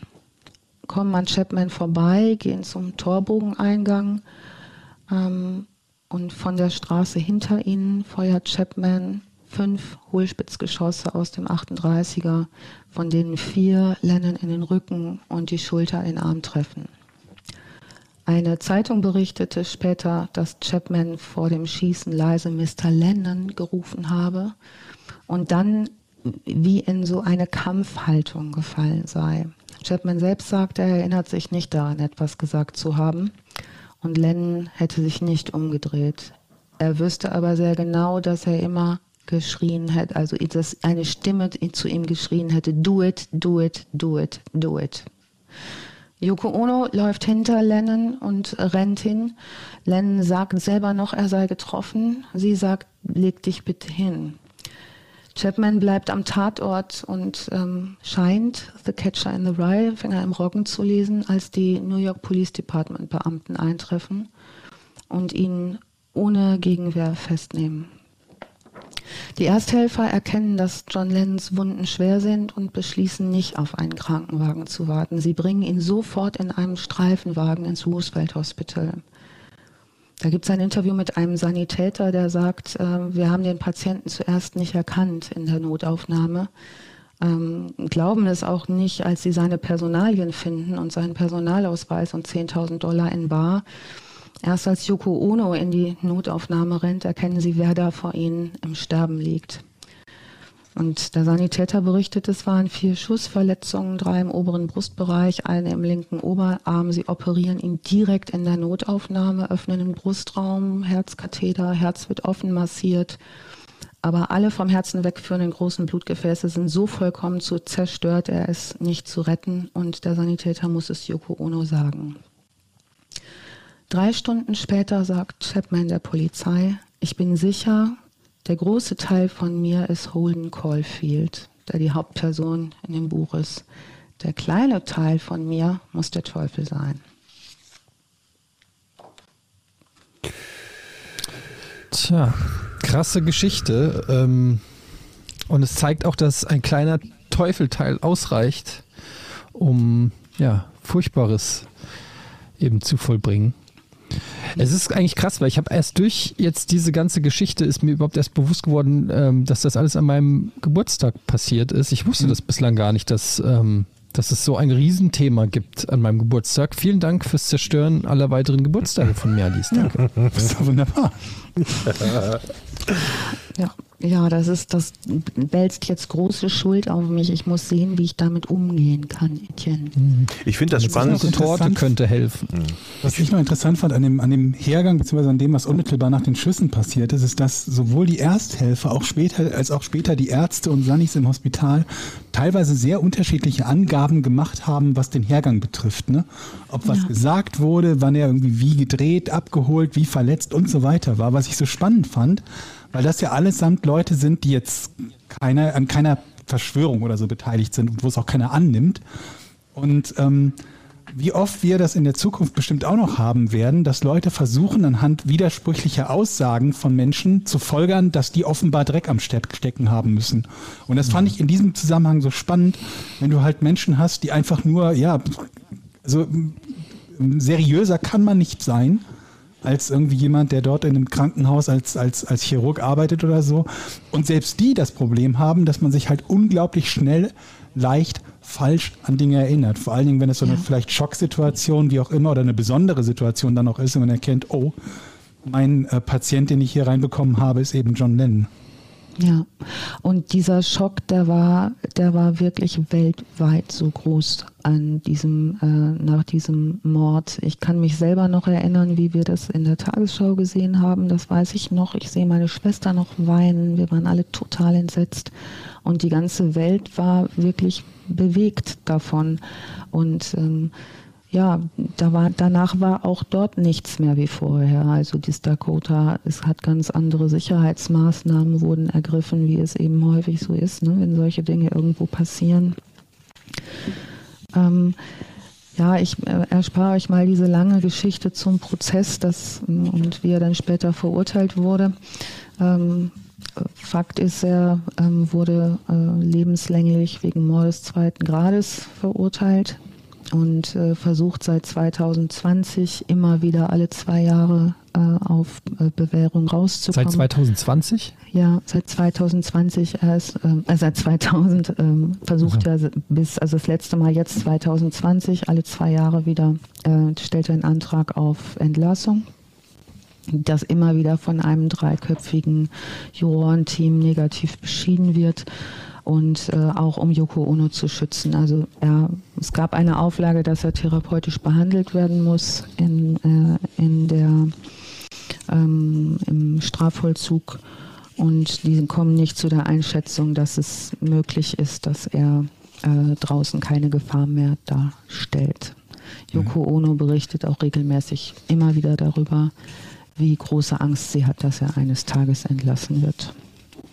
Und weiß man, weiß man was über, also wahrscheinlich ist er ja auch gar nicht heilbar, diese, ähm, diese ja. Defekte, diese psychischen, die er hat, die kann man ja wahrscheinlich auch gar nicht so einfach heilen, würde ich jetzt ja. mal sagen.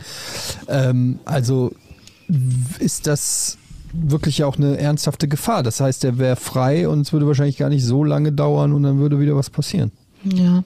Das ist natürlich also rein als, spekulativ jetzt. Aber. Es gibt ja immer diese Begründung, wenn er die Anträge stellt, ne, warum er nicht raus darf. Also als es zum Beispiel 2018 mal zum zehnten Mal abgelehnt äh, wurde, ähm, schrieb die Bewährungsbehörde an Chapman, dass er zwar ein relativ geringes Risiko durch Therapie habe, dass er jedoch den Mord an einer weltberühmten Person zugegebenermaßen sorgfältig geplant und durchgeführt habe, und zwar aus keinem anderen Grund als Bekanntheit zu erlangen. Denn die Diagnostik, die nach dem ähm, nach der Festnahme stattfand, und zwar von insgesamt neun Psychiatern, von denen sechs auf die Diagnose Schizo, also Erkrankung aus dem schizophrenen Formenkreis kam und psychotisches Erleben und einer in Verbindung mit narzisstischer Persönlichkeitsstörung.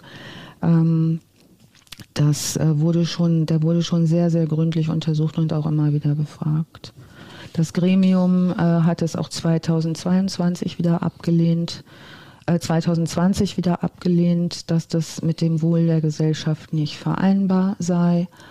Und die nächste Anhörung ist in diesem August 2022. Wir haben gesagt, es sei nur ausschließlich, um Bekanntheit zu erlangen?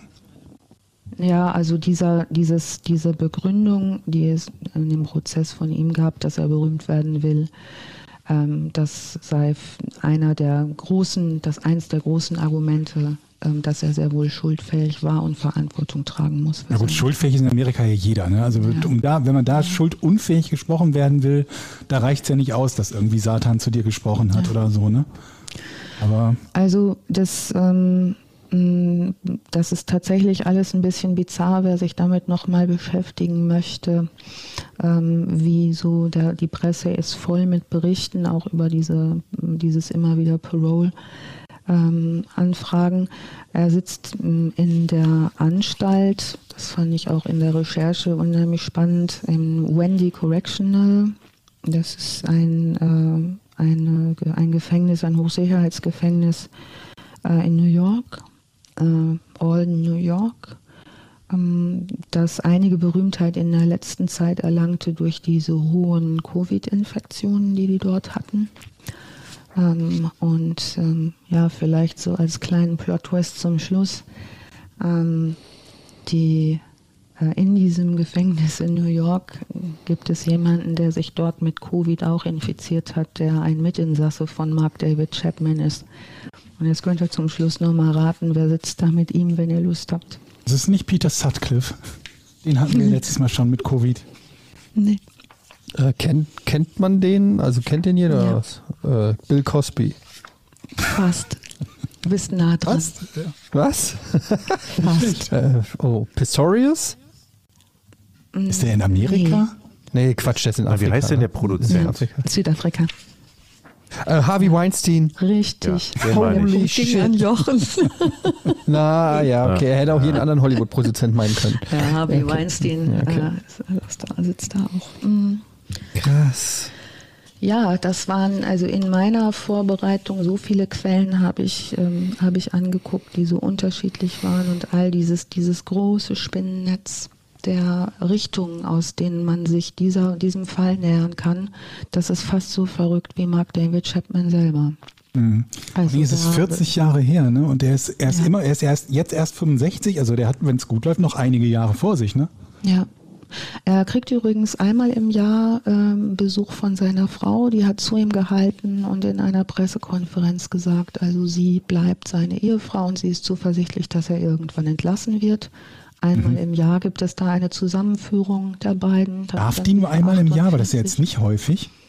Ja, für 48 Stunden können die dann zusammen sein. Also da gibt es so in diesem Correctional äh, Center, da gibt es die Möglichkeit, dass Paare beieinander sein können, ohne beobachtet zu werden. Mhm. Um es mal so zu formulieren. Mhm.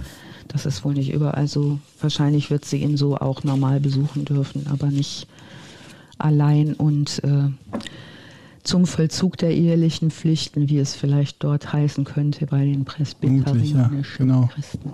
Ja. Ja. Ja, ja, ja. Krasses Thema. Ganz anders als der letzte Fall. Mhm. Ganz was anderes, aber ähm, spannend. Vor allen Dingen ähm, finde ich spannend daran, das ist ja was, was man so vermeintlich gut kennt. Also man weiß natürlich einiges schon darüber, aber dann, wenn es ins Detail geht, merkt man, wie wenig man doch eigentlich wirklich weiß über das, was da wirklich passiert ist. Und ähm, ja, vielen Dank für, hm. für diese äh, vielen Fakten. Mir gefällt vor allen Dingen, wie du nochmal so Details aus deinem, aus deinem, aus deiner Arbeitswelt und aus deinem Know-how hier mit einstreust, so die ganzen psychischen Feinheiten der Täter und so. Das finde ich total spannend ja, zu hören. Ja. Jedenfalls.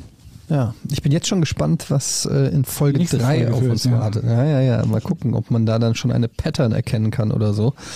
Du kannst auf jeden Fall einen Mord in dein Büchlein eintragen, ja, Jochen. Ich hol's mal wieder raus. Ja. Ich habe gedacht, ja, passiert gar nichts mehr, aber einen Mord haben wir. Ja. ja, wir versuchen natürlich auch so ein bisschen unterschiedlichste oder unterschiedliche Fälle zu finden und nicht nur nur Serienmörder oder nur Promis und so weiter und so fort, sondern so ein bisschen gemischt dass für jeden was dabei ist. Hm. Genau. Und ich freue mich schon total auf die dritte Folge, weil da muss Fall. ich beim Recherchieren die ganze Zeit ein bisschen lachen. Also oh. ich glaube schon, dass es nächstes Mal ein bisschen lustiger irgendwie wird. Glaubst du nicht auch, Georg? Du weißt. Wir haben aber euch ja? heute schon, schon, schon sind wir aufgetauter gewesen als glaube ich beim, beim, ja. beim letzten Mal, oder? Ja. Muss sich auch ein bisschen aneinander gewöhnen, glaube ich. Ja, und jetzt gegen Ende wurde es natürlich noch ein bisschen trauriger, weil da einfach gegen Ende dieser Mord steht. Ne? Das werden wir, glaube ich, immer haben, das also, Problem, dass, dass, dass, es, ja, dass, es, traurigen. Background gibt. Das könnte sein, ne, dass wir zum Schluss immer bei einem Mord landen. Hm. Gut. Ja.